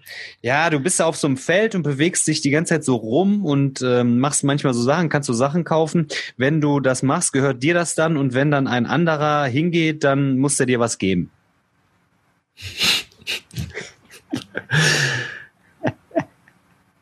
Keine Ahnung. Monopoly. Ah, scheiße, ey. 6-5, ne? Habe ich 6, ein 5. Spiel. Krass. 40, 40 Wins. Krass. Ich weiß gar nicht mehr, wie es steht. Äh, ich glaube, das müsste jetzt 11 zu 10 sein. Gefühlt stand zwischenzeitlich 10 zu 10, 10, 9. Keine Ahnung. Wir müssen, ich muss, ich muss nochmal nachrecherchieren. Ich, ja, ich, die, Fa die Weil irgendwann Fans, müssen wir, äh, die Zuhörer können ja mal, ähm, die Fans. Die Fans. irgendwann müssen wir auch mal, müssen wir eine Auflösung machen, ey. Es ist ja, Machen wir, machen wir mit der nächsten Folge. Mhm. Ja, soll, äh, Folge haut 25. das mal in die Kommentare bitte, ähm, was da jetzt Sache ist. Genau, sag ja, mal, wie es steht. Ich hoffe, und es dann kommt. Äh, schreibt, schreibt mal, was ja. ihr so gewusst habt da von den weiße, weiße Kennze, Kenzes. wie fandst du es denn? Voll witzig. Aber das Schlimme ist, weißt du, was das Schlimme ist? Ich habe mir, weißt die, ich habe die ganze Zeit das Gesicht vom Friede äh, vor mir gehabt, wie er mir das erklärt. Aber es gibt so viele Leute, die sagen, ja, ey, du spielst ja voll viele Spiele. Du spielst ja voll viele Spiele. Pass auf. Äh, ich habe mal eins gespielt, das würde ich mir super gerne kaufen. Und weißt mhm. du, da machst du das und dann denkst du, ey, ohne Scheiß, ungefähr 20.000 Spiele könnte man so erklären. Ja, ja, witzig. Aber, aber keine Sorge, trotzdem, ich habe reichlich vorbereitet. Aber trotzdem mal ganz cool, dass man, äh, selbst wenn die Leute einem so das Spiel beschreiben, gibt's dann immer so ein, zwei ähm, Hints, wenn Merkmale, du die hörst, dann, ach ja, genau, jetzt weiß ich, welches du meinst. Ne? So äh, wie mit den 1000 Karten. Ja, okay, es gibt fast alle, viele Spiele mit 1000 Karten. Ja, dann ist das voll hektisch und dann spielt man so und dann weißt du so, ah, okay, du meinst das. Sehr geil. Ja, dann pass auf, dann äh, kommt jetzt äh, die Kommentare und dann machen wir noch die drei Games und dann sind wir durch für heute. Yes. Ich atme noch tief ein. So, Kommentare zur letzten Folge und das war ja die Folge mit dem Frank, ähm, Frank Erin von Feuerland Spiele und Ja, fangen wir mal an. Der Julius Müller hat geschrieben, die englische Erstauflage von Tapestry war 25.000 Stück. Vielleicht habt ihr deswegen so große Zahlen im Kopf. Das zeigt auch, wie klein der deutsche Markenvergleich ist. Hatte auf jeden Fall recht, weil der Frank hat ja gesagt, ich glaube, Tapestry nur 2000er Auflage und mhm. da haben sie auch überlegt, ob sie überhaupt noch mal eine zweite Auflage machen. Ich habe es jetzt vor kurzem erst wieder gespielt. Ich finde es immer noch cool. Ähm, ja, ich mag es auf jeden Fall richtig gerne, aber ja klar, ne, siehst du mal, Englisch 25.000, ne, in Deutschland 2000 und äh, ja, da siehst du wieder, was man in was für einer Blase man eigentlich lebt, ne? Was aber nicht heißt, es gibt ja auch super viele deutsche Spieler, die auch das englischsprachige Spiel spielen und nicht ja. unbedingt erst verkaufen. Ne? Also kann man, glaube ich, nicht immer dann dem Ort ordnen, wo es gespielt wird. Ja, es gibt, glaube ich, viele Leute, die sich dann die englische Version bestellen, weil sie nicht auf die deutsche warten wollen und sowas. War ja bei mir genauso. Mhm. Ich habe mit Tapestry auch in der englischen Version vorbestellt. Ja, genau. Und hat dementsprechend auch schon äh, früher dann, der Jan Wegner hat geschrieben, danke für die schöne Folge und die Einblicke durch Frank. Ich bin sehr viel auf dem Tabletop Simulator unterwegs und habe durch Corona dort zwei feste Spielgruppen etabliert. Je nach Spielmod hat man dort durchaus Skripte hinterlegt, welche Aufbau- und Verwaltungsaufgaben übernehmen und so das Spiel durchaus schneller machen, als wenn man es physisch am Tisch spielt. Von daher würde ich je nach Spiel durchaus den TTS vorziehen. Mit aktivierter Webcam sind da durchaus unterhaltsame Runden möglich, die schon sehr nah am physischen Spiel liegen. Diese digitalen Möglichkeiten sind der Hammer. Ja, also ich persönlich, äh, ich bin momentan tatsächlich, weil wegen Spiel digital und so, weil wegen Spiel digital gute Deutsch, weil halt, ja, es lässt sich anders nicht regeln. Ne? So äh, manche Spiele, wie jetzt auch bei Frostpunk, das hatten wir ja auch über einen Tabletop-Simulator gemacht, ansonsten geht's momentan nicht anders. Aber tatsächlich bin ich niemand, der die Spielegruppen online sucht, sondern äh, ich habe halt immer noch so, trotz Corona habe ich so ein, zwei Leute, die ich das sind immer dieselben Leute, die ich treffe, mit denen ich dann auch spiele, wo das für mich auch okay ist. Ähm, so dass ich ja den Kontakt trotzdem minimiere. Ich bin den Rest der Woche bin ich immer zu Hause und mache nichts außer halt, wenn ich zur Arbeit muss und wenn ich dann ein und dieselbe Person, das bevorzuge ich schon eher, muss ich sagen, weil es ist es ist halt nicht das gleiche äh, Spielgefühl, obwohl ich sagen muss, es ist cool gelöst. Es ist cool gelöst. Ja. Es ist es ist eine ähm, gute Alternative aber wir spielen alle Brettspiele, um das Haptische zu haben. Schönes Material, das Auspacken, das Aufbauen, das Riechen von einem neuen Brettspiel, das Auspöppeln und äh, das ersetzt es letztlich nicht, aber es ist tatsächlich in schwierige Zeiten äh, echt eine gute Alternative und gerade wenn man Freunde hat, die auch nicht gerade in der Nähe wohnen, äh, kann man darauf zurückgreifen. Aber bin ich ganz bei dir, ähm, es wird das nie äh, ersetzen. Ja, dann die Herren der Spiele haben sich ja umbenannt, weil es gibt nicht mehr den Herren der Spiele, sondern die Herren der Spiele haben jetzt Verstärkung bekommen auf dem Kanal. Toller Stargast, sehr angenehmer Typ, wohnt, lebt und arbeitet ja bei mir um die Ecke. Spiel digital ist für mich uninteressant. Ein besserer Online-Shop. Es gibt so viele Videos, die ich mir anschaue, um mich über Neuheiten zu informieren. Die Spiel hat bei mir ein einen gänzlich anderen Stellenwert. Ich fahre seit Jahren mit demselben sehr guten Freund hoch in den Norden und wir schlendern dann mehr oder weniger ziellos über die Messe, treffen bekannte Gesichter und kreative Köpfe, vergessen die Zeit vertieft im Gespräch. Das alles ist für uns Tradition und Emotion und wir planen das, beide Familienväter Monate im Voraus, sollen wir uns jetzt zusammen vor den Rechner setzen und dann was? Und wie sollen wir das unseren Partnerinnen erzählen? Es freut mich, dass da einige Publisher mit weniger finanziellen Schäden durchs Geschäftsjahr kommen, aber für uns beides ist dies Jahr leider ein Ausfall. Wie siehst du das Thema Spiel digital? Ich bin sehr gespannt, äh, wie das Ganze jetzt gelöst wird. Ich habe ja auch letzte Woche dem Frank schon die Frage gestellt, äh, wie es eingebunden ist. Und ähm, habe da auch die Meinung, es wird das Ganze sicherlich nicht ersetzen also die, die haptische, die physische Messe. Ähm, man muss halt gucken, dass man die Beiträge irgendwie angenehm gestaltet oder den Leuten halt so ein paar Sachen präsentiert. Und ich meine, so diese Insider, wo man sagt, oh, das Spiel hätte ich jetzt gar nicht gesehen auf der Messe, ähm, das wird dies Jahr sehr wahrscheinlich total entfallen. Es sei denn, du kriegst irgendwie über ein anderes kleines Video mit, wo jemand sein Spiel präsentieren kann. Äh, weil du wirst nicht so dieses, oh, ich stolper über so ein, so ein, so ein absolute Perle da auf der Messe hm, ist es sehr schwierig. Auch der, der Kontakt, dass man Leute trifft, äh, kurzen Plausch hält und so, das es ist schwierig, aber ähm, wir müssen halt alle geduldig bleiben, müssen das Beste draus machen und müssen uns darauf freuen, auf, auf schöne Beiträge, viele Mühe. Ähm, du hast auch schon super viel Energie im Vorfeld reingesteckt.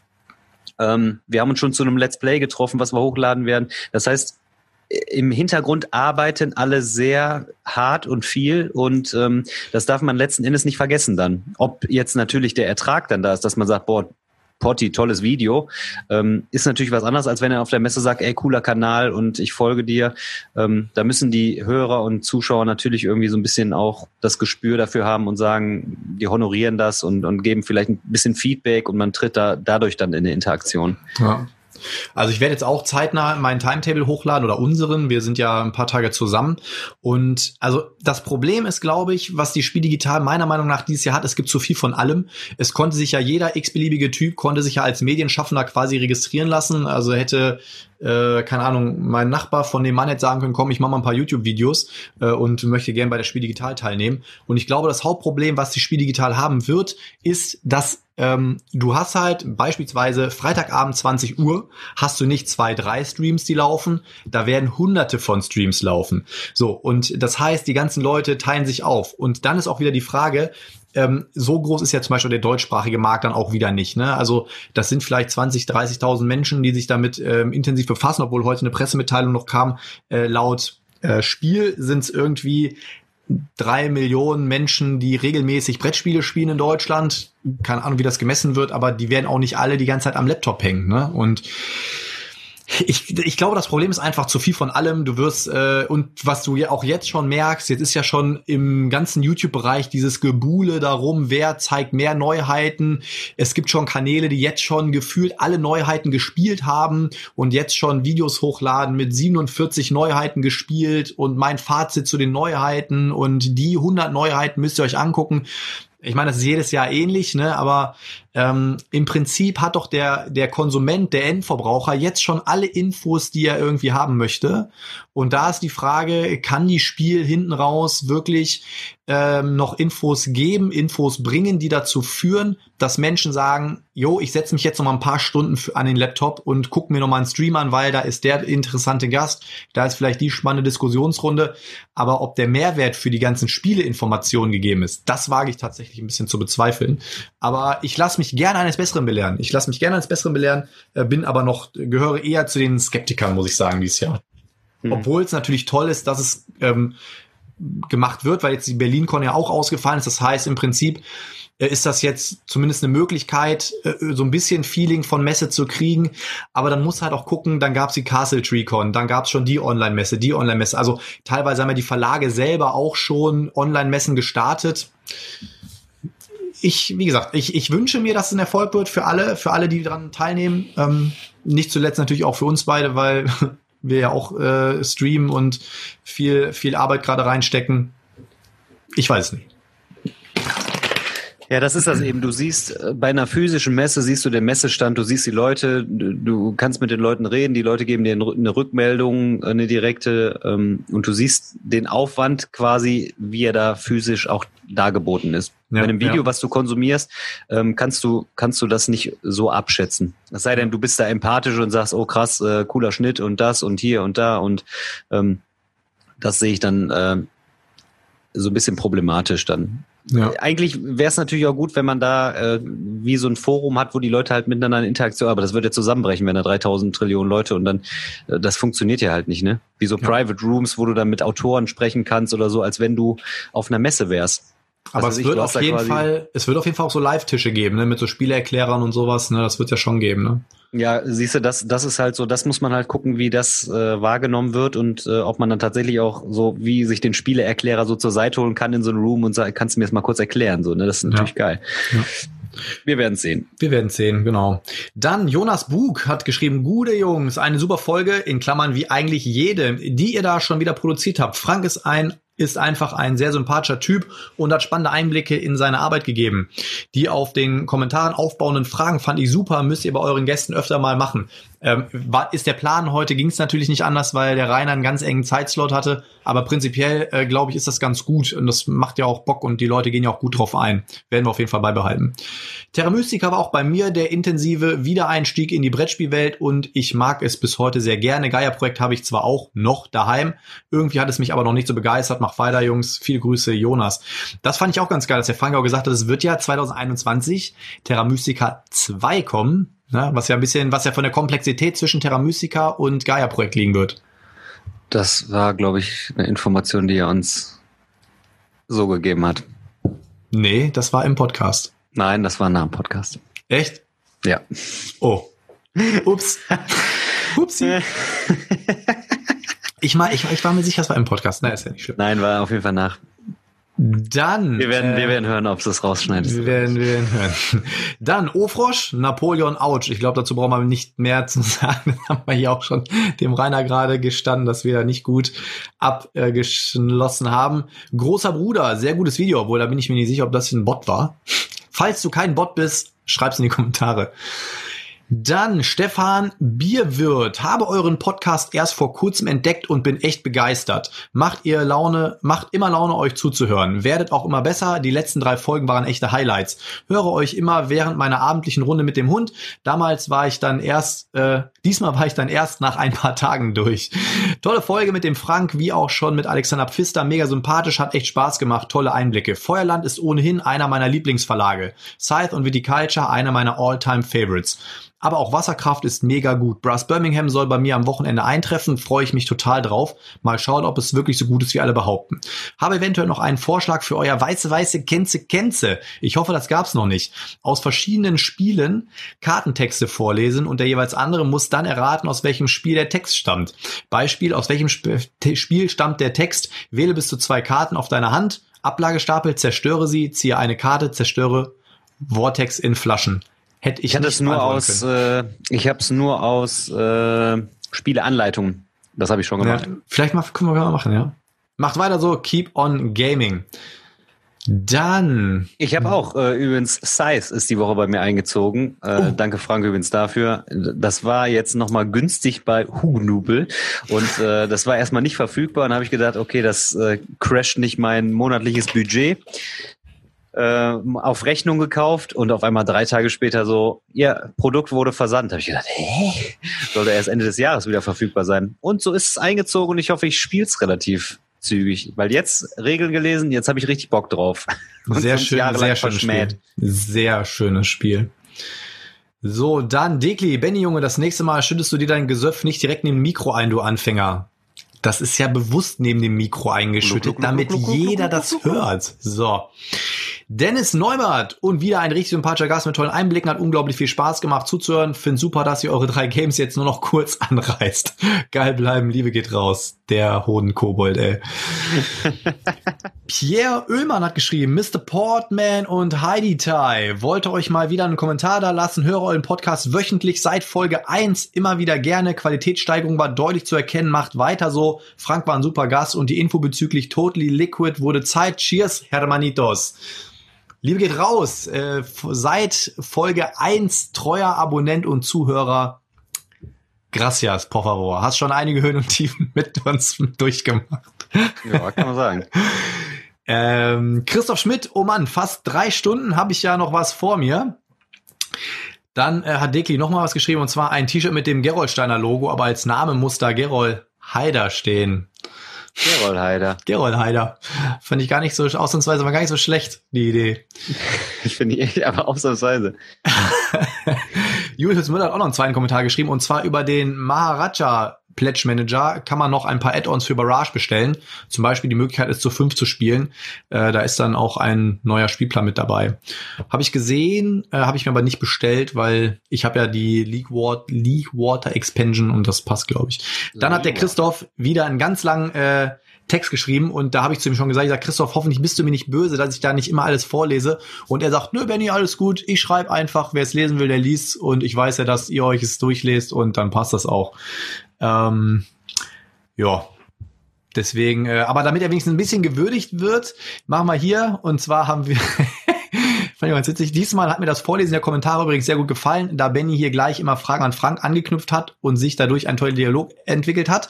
Ed Haider ein Dialog ist es übrigens auch bei mehr als zwei Personen. Danke für den Hinweis. Yes. Wir gehen in den Dialog, ja. So. Ich hatte ähm, das ja auch gesagt und war kurzzeitig unsicher, ob man einen Dialog mit mehreren Leuten anders nennt. So, jetzt kommen die letzten drei Kommentare. Ofrosch hat auch nochmal einen zweiten Kommentar geschrieben. So, nu aber, wieder eine sehr informative und unterhaltsame Folge. Cool, dass ihr jetzt öfter Gäste habt, die uns tolle Einblicke hinter die Kulissen des Hobbys Spiel geben können und uns ganz nebenbei zeigen, dass auf der anderen Seite des Spieltisches noch ganz normale und sympathische Leute sitzen, die auch nicht die Nähe zu ihrer Zielgruppe scheuen. Weiter so, es macht richtig Spaß, euch zuzuhören und da geht auch mal ein Drei-Stunden-Stück. Aber Vorsicht, ich habe von einem nicht genannten anderen Podcast zu euch gewechselt, weil ich es kaum noch geschafft geschafft habe, jede Woche mindestens drei Stunden Dinger äh, noch komplett zu hören. Den hier habe ich ja jetzt auch in drei Etappen geschafft. In Klammern und vielleicht bin ich ja zu blöd, aber obwohl ich an all meinen Geräten angemeldet bin bei YouTube, schnallt keins davon, wo ich gerade in welchem Video bin. Äh, wenn ich das Gerät wechsle, falls das geht, wäre ich für eine Erklärrunde sehr dankbar. Anmerkung, diesmal gab es nicht mal die obligatorische Raterunde am Ende des Weiß-Weiße Kenze Kenze. Wie der Gesamtstand jetzt aussieht, da geht doch noch was. Oder, ja, deswegen äh, schreibt in die Kommentare, wie es steht. Und wir hatten ja jetzt ein weiße, weiße Kenze, Kenze. Aber die Bretter, die Brettergogen machen doch auch unter drei Stunden, von daher ist alles gut. Ja, stimmt. Nein, ja. Dann der vorletzte Kommentar, Thorsten Bertel. Moin Jungs, jetzt dreht ihr aber richtig auf. Nach den bisher schon tollen Gästen setzt ihr mit Alexander Pfister und Frank Heeren ja nochmal richtig einen oben drauf. Beide Gäste super nett und informativ. Cloud Age hat mich bislang nicht so interessiert, aber da der Pfister als Eurogame-Autor erstmal ausführlich über das Thema redet und dann erst über Mechanik, jetzt äh, habe ich jetzt Hoffnung, dass es eins der ausgewählten thematischen Euros ist. Kann den Pod übrigens gut verstehen. Viticulture und Flügelschlag fand ich auch eher okay und kann die allgemeine Begeisterung nicht so richtig verstehen. Und wenn ich mich bemüht habe, auch wenn ich mich bemüht habe, insgesamt ist Feuerlang aber ein wirklich super Verlag, ähm, der für mich ein ganz wichtiger Baustein der deutschen Spielelandschaft ist. Viele Grüße und weiter so, Thorsten. Endlich mal einer unter Millionen, der mein, mich mal versteht. Ich verstehe dich auch, kann ich aber nicht nachvollziehen. Ja. Witzig. Und zu guter Letzt, last but not least, unser Premium-Kommentator Eugi. Wieder toller Podcast, schöne Länge, super Gast mit interessanten Einblicken. Jedes Mal ein Vergnügen weiter so. Vielen Dank für die Kommentare, Leute. Ist immer wieder für uns mal echt cool. Wir lesen auch oder bemühen uns auch wirklich alle mal zu lesen. Auch wenn ich manchmal dann so ein, zwei Tage brauche zum Antworten, weil manchmal lese ich die so auf der Arbeit nebenbei und schaff's dann nicht zu antworten. Aber ähm, das trägt ja auch unseren Podcast maßgeblich mit. Und dementsprechend finde ich es auch super wichtig. Und wenn unsere Gäste demnächst wieder ein bisschen mehr Zeit haben, dann ist es auf jeden Fall auch der Plan, dass wir die Kommentare auch dann immer mit den Gästen quasi direkt äh, besprechen und haben dann natürlich auch immer ganz gute Ansätze. Das war ja auch ganz am Anfang des Podcasts mal so, wo ein paar Leute die etwas gedehntere Kommentarsektion nicht ganz so optimal fanden, wo der Daniel aber schon relativ früh erkannt hat, dass natürlich ganz gute Dialoge entstehen können, auch wenn es mit mehr als äh, zwei Personen stattfindet. Und äh, ja, deswegen äh, bleibt auf jeden Fall dabei und dann kommen wir jetzt zum Abschluss. Heute ist der Abschluss des Podcasts, ja, noch, die drei noch, Spiele. Bevor wir dazu kommen, ähm, eigentlich wollte ich ins Thema mit dem Rainer einbinden, aber das nehmen wir mit in die nächste Woche. Vielleicht bindet ihr das auch schon in die Kommentarsektion mit ein als Füller. Und zwar wollte ich gerne nämlich auch über Spiele Neuheiten sprechen mit euch.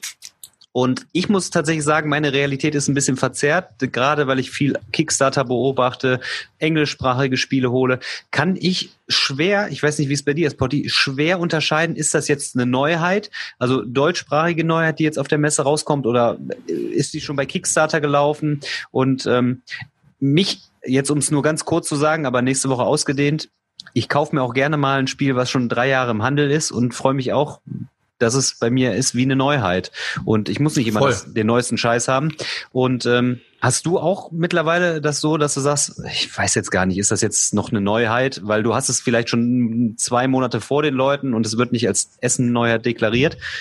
Geht's dir da auch so, dass du sagst, ist das jetzt eine Neuheit oder für mich ist das schon äh, ein alter Hut. Ja, es ist halt immer schwierig, ne? wie du schon sagst, wenn man eine Kickstarter-Kampagne hat ne, und äh, die wird ausgeliefert, meistens ja vor Essen, ähm, beziehungsweise das Spiel ist ja schon länger bekannt. Ähm, ich kann es dir nicht sagen. Also natürlich gibt's immer viele Spiele, die so roundabout zur Messe rauskommen, ne? so Oktober, November, wo man dann wirklich sagen kann, das sind auch die Herbstneuheiten. Oder wenn sie im September rauskommen, es ist ja immer schon so ein bisschen ausgedehnter. Viele Herbstneuheiten kommen ja schon im September. Und dann ist ja so dieser Slot September bis November ungefähr, wo die ganzen Neuheiten rauskommen. Und ähm, die werden ja dann auch immer in Essen vorgestellt. Ne? Alles, was vorher ist, ist also es gehört zum Jahrgang. Ne? Also wenn man ganz streng ist, könnte man sagen, alles, was 2020 rausgekommen ist, ist eine Neuheit, 2020er Neuheit.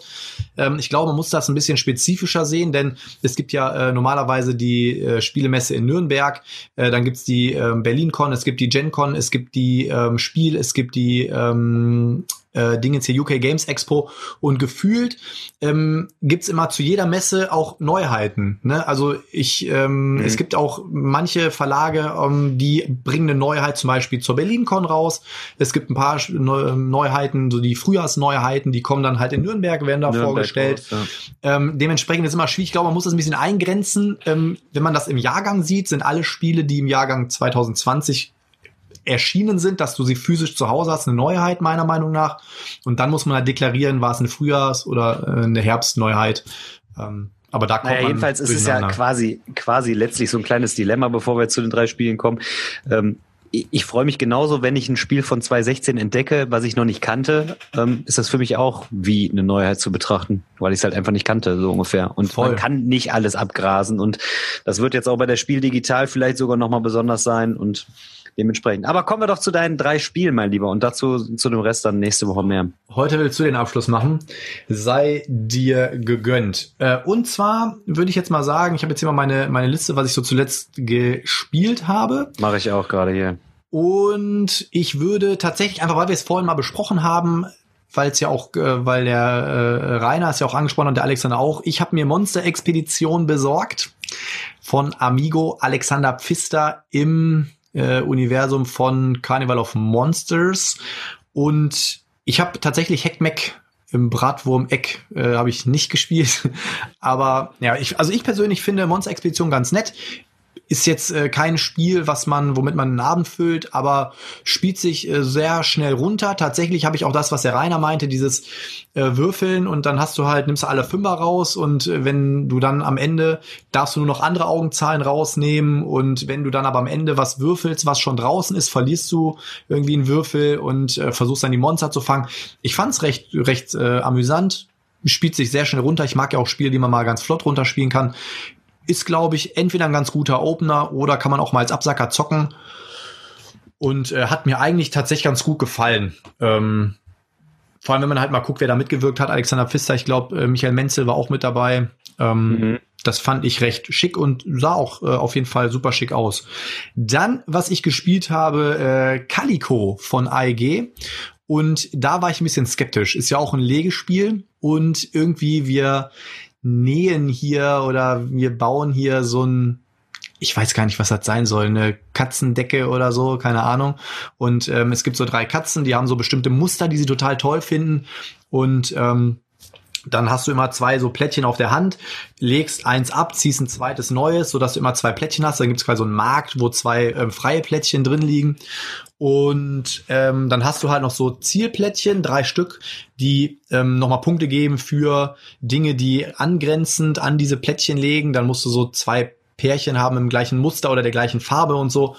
Ähm, kommt mit sehr schlangen Regeln daher, ist aber tatsächlich ein kleiner Zwirbler. Fand ich richtig gut. Ähm, hat mich sehr überrascht.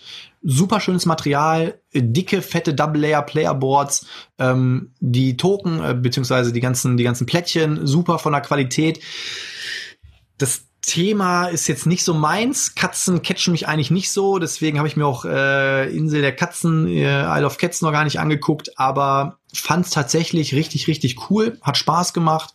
Ähm, von der Spieldauer her bei 45 bis 60 Minuten angesiedelt, je nachdem wie viele Leute man spielt. Ist auch schön illustriert. Und was ich tatsächlich, tatsächlich richtig cool fand, ich habe dann in der Anleitung mal durchgeblättert und ähm, die ganzen Katzen, die in diesem Spiel drin sind, die existieren halt wirklich. Das sind Fotos von Katzen von irgendeinem Besitzer aus dem Tierheim. Dann ist eine, da war eine Promo dabei, die Shopcat. Das ist irgendwie eine Katze, die irgendwo mal gefunden wurde, die sie aufgepäppelt haben. Die hat nur noch ein Ohr und so. Dann sind die Geschichten zu den Katzen noch mit dabei. Das hat mich als alter Tierfreund hat mich das auch noch echt ähm, gepackt. Das fand ich süß. Da muss ja auch Mariposas mal kaufen, du. Wollte ich mir besorgen, was momentan raus. Kriegst momentan nirgendwo Mariposas. Ähm, ja, hast du Calico schon gesehen, gehört, gespielt, irgendwas? Nee, ich habe nur bei dir das Cover gesehen, sieht eigentlich tatsächlich ganz niedlich aus. ist, glaube ich, glaub ein ich Spiel, unter der kannst Marke so spiele ich mit, aber muss ich mir nicht kaufen. du, ja, und ist glaube ich, so ein Spiel, kannst du halt mit, mit der Partnerin ganz gut spielen, weil es ja total knuffig ist und wenig Kannst mit Regeln. meiner Partnerin nicht spielen. Oh Mann, ich freue mich auf den Dinner. Das wird, nächste Woche ist es soweit. Nächste Woche ist es soweit. Oder vielleicht auch eine Woche später, vielleicht machen wir nächste Woche nochmal so ein äh, Messe-Revue-Podcast und dann Folge 25 plus 1 Staffelfinale. Ja, aber die Nina. Nina, die können wir einbauen wie den Knizia. Äh, nämlich, die will, die will nicht länger als eine halbe Stunde äh, Sendeslot haben. Ich meine, zu, zu dem Spielgedöns kann sie dann eh nichts sagen. Und dann machen wir es genauso, dann schalten wir die vor. Bekenntnisse eines Brettspielers oder Nicht-Spielers und dann kicken wir Yes. raus. Ich habe ein So, paar fiese Fragen vorbereitet übrigens. die Nina oder du? Ja, ich, Für die Nina? Geil. Ich bereite auch ein paar vor. Ich bereite auch ein paar vor. die die Beziehung nochmal richtig festigen werden. Geil, ich freue mich drauf. Ich freue mich drauf. Sie hat ja schon gesagt, ich kriege auch mein Fett weg. Ich bin gespannt. Jo, und dann würde ich ganz gerne äh, noch über Unfair sprechen. Ist ja auch endlich bei mir angekommen. Ich habe es ja auch auf dem Potti-Wochenende gezockt. Ich habe es mir dann gegönnt aus England mit der B-Movie Monster Expansion. Und finde ich persönlich, finde, es ist ein richtig cooles Spiel, schön illustriert. Ähm, es ist bitterböse, es ist bitter unfair, wenn du halt, die Jassi hat ja auch mitgespielt am Potti-Wochenende, die sagt dann so, boah, ich muss das echt noch mal spielen. Ne? Ich frage, warum? Was denn, was denn los? Ja, irgendwie habe ich nur scheiß Karten auf Wand gehabt und ich meine, das ist halt so, das Spiel heißt unfair und wenn du halt äh, scheiß Karten hast, dann ist es halt so. Äh, der Eric meinte damals auch so, du, das kann sein, dass einer mit 130 zu 10 Punkten gewinnt am Ende, das ist so. Ähm, aber ich find's witzig. Ich glaube aber, das ist doch so ein Spiel, das musst du halt aus dem Bauch heraus spielen. Ne? Das musst du halt Mhm. äh, einfach so äh, rausjagen und äh, runter, runter gamen. Die Stärke des Spiels ist tatsächlich, finde ich, ähm, die Karten auszuspielen macht Spaß und man achtet nicht zwingend darauf, mache ich jetzt viele Punkte, sondern man will irgendwie den Park so ein bisschen lustig gestalten, auch so. Mhm. Und ähm, es ist nicht unbedingt so zwingend kompetitiv, dass du sagst, ich muss jetzt aber mehr Punkte machen als du, sondern ähm, man freut sich auch daran, so seinen Park so ein bisschen oder einfach nur jemanden zu ärgern. Auch, Ja. ne, letztlich. Einfach mal so eine Attraktion zu schließen oder abzureißen oder so. Genau. Ja. Ich würde heute noch ein viertes kurz einschieben und zwar, weil mir das, das gerade nicht. ja, das ist mir gerade noch schnell eingefallen. Ich wollte echt nochmal darauf hinweisen, weil er ja auch auf der Spiel sein wird und zwar auf dem Potti-Wochenende auch gespielt Wutaki von äh, Hodari Spiele. David, wenn du das David. hier hörst, ähm, wirklich guckt euch nochmal an, geht auf Hodari Spiele, ähm, abonniert die Kickstarter-Seite, bleibt bei den, bei den Updates drin. Äh, ihr, ich, es ist ein richtig, richtig geiles, bitterböses, gemeines Worker-Placement-Spiel. Äh, wir sind da irgendwie auf so einer Insel, wir sind so ein ganz primitiver Stamm an Würmern und äh, irgendwie der Vulkan bricht aus und äh, irgendwie wir denken, wir sind das schuld, weil wir böse waren und im Vulkan wohnt ein Monster und wir müssen dem Monster, wollen wir so ähm, Pakte erfüllen, dass wir irgendwelche Sachen opfern, damit das Monster, damit der Vulkan nicht ausbricht. Es ist scheiße gemein das Spiel. Es ist scheiße gemein das Spiel. Du hast, du kannst die anderen, den anderen nur auf die Eier gehen, wirklich. Du kannst dann Worker von dem in den Knast schicken. Du kannst äh, irgendwelche Rachekarten rüberschießen. Dann hat er so seine Pläne, wo er dann irgendwelche Karten von erfüllen will und dann schießt du ihm eine Rachekarte rüber, die plötzlich sagt, du darfst davon, bring dir alle Minuspunkte und dann musst du plötzlich umdenken. Scheiße, jetzt habe ich hier diese ganzen Karten. Dann kannst du für sehr teuer die Rachekarten auch wieder loswerden, verlierst aber einen Zug. Ähm, richtig geiles Spiel. Das Design Artwork finde ich mega geil. Und ähm, ich habe dem David auch schon gesagt, wenn das Ding auf Kickstarter geht, ich will auf jeden Fall einen Prototypen haben, damit ich da was machen kann. Hat mich richtig umgehauen und äh, wird ein dickes Ding auf Kickstarter. Also jeder, der es jetzt hier hört, ähm, abonniert die Seite, geht rüber. Ähm, ist auch, glaube ich, auf Boardgame Geek auch schon zu finden. Und äh, da macht ihr auf jeden Fall nichts falsch. Und vor allem, was ich richtig geil finde, ähm, der David wollte eigentlich mit Demiko zusammenarbeiten, was das Artwork angeht. Und äh, war auch eigentlich schon unter alles unter Dach und Fach und der hat irgendwie gesagt so, ja, wann starten wir? Hm, machen wir. Okay. Und äh, David hat dann so vor sich hin gebastelt mit den ganzen Artworks und hat gesagt so, ja, Benny, eigentlich sollten das nur Platzhalter werden. Und dann bin ich aber so perfektionistisch veranlagt und jetzt hat er da ein mega geiles Design, Artwork, Brett entworfen, hat gesagt, ich brauche den gar nicht mehr, ich habe jetzt alles alleine gemacht. Und äh, aus der Not heraus ist einfach was mega geiles noch ähm, optisch entstanden. Ich kann es euch nur ans Herz legen, Wutaki, Leute, wird auf jeden Fall ein Kickstarter-Knaller werden. Ich schande über mein Haupt. Ich muss noch final über die Regeln lesen. Ich hatte mich angeboten und bin irgendwie noch nicht so ganz dazu gekommen. Ähm, übrigens, interessanten Beitrag noch, äh, wo du es gerade sagst, Boardgame Engine habe ich gesehen, war der David nämlich zu Gast Mhm. und hat so ein bisschen Einblicke gegeben, aber im wahren Leben ja Fotograf und äh, ein sympathisches Interview geführt und bring, bringt nochmal so ein bisschen ähm, äh, nämlich den Hintergrund vom einfachen Kartenspiel zu jetzt äh, dann der kommenden Kickstarter-Kampagne. Ja. Ähm, das fand ich, fand ich sehr sympathisch, habe ich mir angeguckt und vielleicht auch für den einen oder anderen Hörer noch irgendwie was dass euch das Video mal anguckt äh, und vielleicht dann nochmal den Geschmack für Wutaki äh, dann auch nochmal es wird ein Brett da wecken könnt es, es wird es wird auf jeden Fall ein Brett werden aber wenn du es jetzt gerade schon mal sagst ähm, in der Thumbnail von diesem Spiel ich weiß nicht, da sieht der David aus, als würde der äh, nur Gewichte durch die Gegend tragen.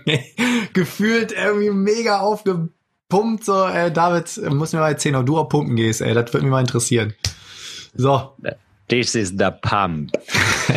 I'll be back. Okay, so, also, seit dem letzten Podcast war ultra viel los. Ne? Ich gucke gerade hier meine BG Stats App und denk, ach du meine Heine. Ähm, richtig was weggezockt. Deswegen spreche ich jetzt nur ganz kurz die Sachen an. Ich habe einiges gekauft und gebe jetzt quasi nur so einen kurzen, ähm, wie nennt man das, Intro-Scan und will tatsächlich gar nicht groß detailliert darauf eingehen. Neuanschaffungen erstmal in der letzten Woche sind bei mir echt ein paar Leckerbissen eingetrudelt und da werde ich nächste Woche nochmal was zu sagen, nämlich die Klinik. Bin ich sehr gespannt drauf, Regelwerk gelesen. Ähm, soll ja eine knallharte Wirtschaftssimulation sein, hast du auch gesagt, Potti. Ja. Regeln lesen sich aber fluffig, schlüssig und ich glaube, es ist echt ein knackiges Spiel, was aber, äh, glaube ich, gut zu spielen ist, dass äh, gut, gut linear ähm, spielbar sein wird. Hm. Tricarion habe ich jetzt nach langem Hin und Her ähm, vom Sattler äh, übernommen. Vielen Dank, es ist hier in guten Händen. Äh, braucht man auch nicht mehr groß was zu sagen. Für mich auch noch ungespielt, aber ähm, gibt super viele positive Meinungen dazu. Einige aus meinem Bekanntenkreis, die sagen, ah, hat mich nicht so gecatcht. Die müssen es wahrscheinlich mit mir spielen, dann werden sie es lieben. Das kommt, glaube ich, immer auf die Runde an. Und ja, gerade schon erwähnt, Size ist dann auch eingezogen bei mir. Also wirklich drei Schwergewichte mal eben in einer Woche eingezogen. Definitiv, und, ja. Und die Woche kommt dann noch äh, Dominant Species als Neuerscheinung, wo ich mir das Hunter und Kron Video angeguckt habe und auch sehr, sehr heiß drauf bin, das zu spielen. Bitterböses ähm, Worker Placement Spiel mit Area Control, äh, jetzt auf Deutsch wieder erhältlich und ähm, es ist halt ein GMT-Titel, das, das muss man ganz klar wissen. Aber auch da Regelwerk, du siehst an der Seite wirklich äh, ganz äh, offensichtlich, äh, wo kann ich meine Worker einsetzen und dann auch eindeutig, wie kann ich äh, dann mich auf dem, auf dem Brett äh, ausbreiten und auch für mich ein einzigartiger Mechanismus mit diesen Dominanzen und äh, mit dem mit dem Ausbreiten der Eiszeiten und mit den Spielkarten und äh, ich bin sehr sehr heiß drauf. Ich habe bei dir den Karton ja schon anfassen dürfen, aber zu mehr hat es leider noch nicht gereicht. Ja, ich also ich habe ich geier auf das Spiel auch schon keine Ahnung wie lange. Ja, und äh, jetzt äh, hatte ich das Glück, dass ich ja mit dem Udo Grebe so ein bisschen in Kontakt stand, weil ich ja die Kickstarter-Preview zu The Longest Trench gemacht habe. Und dann wurde das ja ausgewählt. Ich gesagt, hör mal, Udo, äh, ich kauf dir eins ab, schick mal rüber. Und äh, dann musste ich sofort mein SEPA-Lastschriftmandat ausfüllen und dann ist das, aber einen Tag später war das sofort bei mir zu Hause. Richtig geil. Geilo Milo. Dann ähm, habe hab ich erstmal Marvel Legendary wieder als Deckbilder gespielt. Und einer der besten Deckbilder, auch solo super spielbar und in allen Spielerzahlen echt eine coole runde Nummer. Vorher habe ich übrigens Wingspan gespielt. Und äh, auch da braucht man nicht mehr großartig was sagen. Dann habe ich mit der Heidi quasi eine kleine Session eingelegt. Habe ein paar Runden Kung Fu Su, ein kleines Schnippspielchen gespielt. Zug um Zug haben wir gespielt. Habe ich gesehen. Ich nur so ein bisschen, nur so ein bisschen äh, Plättchen legen. Die Heidi wollte da nicht vorgehen, wie, wie es den Spielregeln entspricht, aber ich habe sie dann auch machen lassen. Set a Match, auch wieder ein kleines Schnippspiel. Äh, kennen, glaube ich, viele von meiner ähm, Instagram-Seite. Und Pitchcar habe ich mit der Heidi dann noch gespielt. Karabande, auch Schnippen. Geil. Also Heidi hatte richtig Bock auf Schnippen, hat sie dann auch selber gesagt. Dann haben wir beide ja im Riemke Heaven, Pod, die Destination bei mir hier, Podgamer Riemke, Riemke Heaven, weil gegenüber beim Heaven, äh, haben wir ein Gallerist Let's Play aufgenommen und haben es gespielt und auch zu zweit, also bisher in allen Spielerzahlen, zu, zu zweit, zu dritt, zu viert, absolut geiles Spiel. In Ging allen, super. Äh, genau, in allen Ging Größen super. cool. Ähm, und dann haben wir noch äh, flott zwei Runden Infinity Gauntlet hinterher gespielt, die Love Letter Adaption. Mhm. Und auch echt richtig geil. Dann haben wir unsere selbsternannte Zwöckung gespielt am Wochenende und da kam einiges aufs Brett. Ähm, ich war richtig geschlaucht Samstagabend davon. Hatte aber dann irgendwie im Laufe vom Sonntag doch wieder Bock, was zu zocken, muss ich sagen. Ähm, wir haben eröffnet, äh, weil wir noch auf Andy gewartet haben mit Cat Lady. Das wollte ich unbedingt mal gespielt haben. Hat mich so mäßig begeistert. Es mögen ja super viele. Ist letztlich einfach nur, ähm, ich nehme entweder Reihe oder Spalte, drei, drei mal drei äh, Karten liegen aus und ich kann mir eins dieser, also aussuchen, eine Reihe oder eine Spalte nehmen und äh, dann blockiere ich die für den nächsten und das ist einfach so ein einfaches Set-Collection-Spiel. Ist ganz witzig, aber kein Spiel, wo ich jetzt, wo ich jetzt sage, wow. Danach haben wir Hand of Fate gespielt, du hast verkauft, ne? Mhm. Auch einer für mich richtig geiler Deckbilder, aber dauert gefühlt einen Ticken zu lang, wenn du nicht die richtigen Kampfkarten auf die Hand kriegst. Das ist ein Manko des Spiels, würde ich sagen. Ansonsten so von diesem so Encounter ähm, und, und ich latsche so ein bisschen rum und, und pluster mich erstmal auf, bis ich dann entweder den Buben, die Dame oder den König zerschroten kann. Ähm, ist geil von der Vorgehensweise, aber es zieht sich tatsächlich dann so ein bisschen. Ähm, müsste mal gucken, dass man es irgendwie schlanker und schneller hinkriegt, weil letzten Endes bleibt es ein Deckbilder, aber ist geil. Äh, Im Vergleich dazu haben wir auch äh, Tyrann des Unterreichs gespielt. Das ist schon wieder so ein Deckbilder mit Area Control, wo ich jetzt sagen würde, der macht in einer moderaten Zeit das, was er soll, nämlich Karten zusammensammeln, aber du kannst gleichzeitig auch Punkte auf dem Feld sammeln. Kennst du beide, ne? Hast du beide mhm, gespielt? Beide gespielt, ja. Wie würdest du da irgendwie drüber also ich glaube, ich glaube, Hand of Fate hatten wir einfach damals eine schlechte Spielerfahrung und danach ist es einfach nicht mehr auf den Tisch gekommen. Deswegen habe ich es damals abgegeben, habe ja zwischendrin mal überlegt, es mir nochmal zu holen. Aber mhm. aufgrund der Masse an Spielen, die ich besitze, habe ich bis jetzt drüber hinweggesehen. Ähm, und Tyrann des Unterreichs fand ich okay. Ähm, aber für mich persönlich, ich kann es ja noch nicht mal genau sagen, warum, aber irgendwie ist mir da zu wenig passiert. Ähm, gefühlt, Echt? ja, gefühlt war das Spiel für mich zu, wie soll ich jetzt beschreiben? Es ist doch voll ähm, konfrontativ eigentlich. Ja, ja, das, das ist es klar, das ist, das ist es klar, aber ähm, ich weiß nicht, es hat sich, bei einem Deckbilder will ich irgendwie, also gefühlt war die Downtime, bis ich dran war, für einen Deckbilder zu hoch. Weil man eben viel mehr überlegt, so, okay, wo lege ich jetzt das Ding hin, wo attackiere ich jetzt, packe ich da meinen Spion hin oder nicht und so weiter. Ähm, gefühlt bietet es ähm, mit diesem Area Control Mechanismus zu viel Möglichkeiten. Ich kann es verstehen, dass es eine große Fanbase hat. Mein Nerv hat es nicht getroffen. Krass. Dann habe ich endlich geschafft, dann auch äh, meinen Pile of Shame einen Ticken zu verringern, obwohl er ein bisschen vergrößert worden ist durch die Neuankommlinge. Äh, verbotene Welten haben wir am Tisch gebracht. In der Vollbesetzung haben es abends angefangen. Ich war leider der Einzige in der Vier-Runde, der es wirklich richtig abgefeiert hat. Ähm, das Fazit der anderen war so gut bis befriedigend. Ähm, ich find's, fand's super geil. Ich finde diesen ähm, Programmiermechanismus auf den einzelnen äh, Sternsystemen mhm.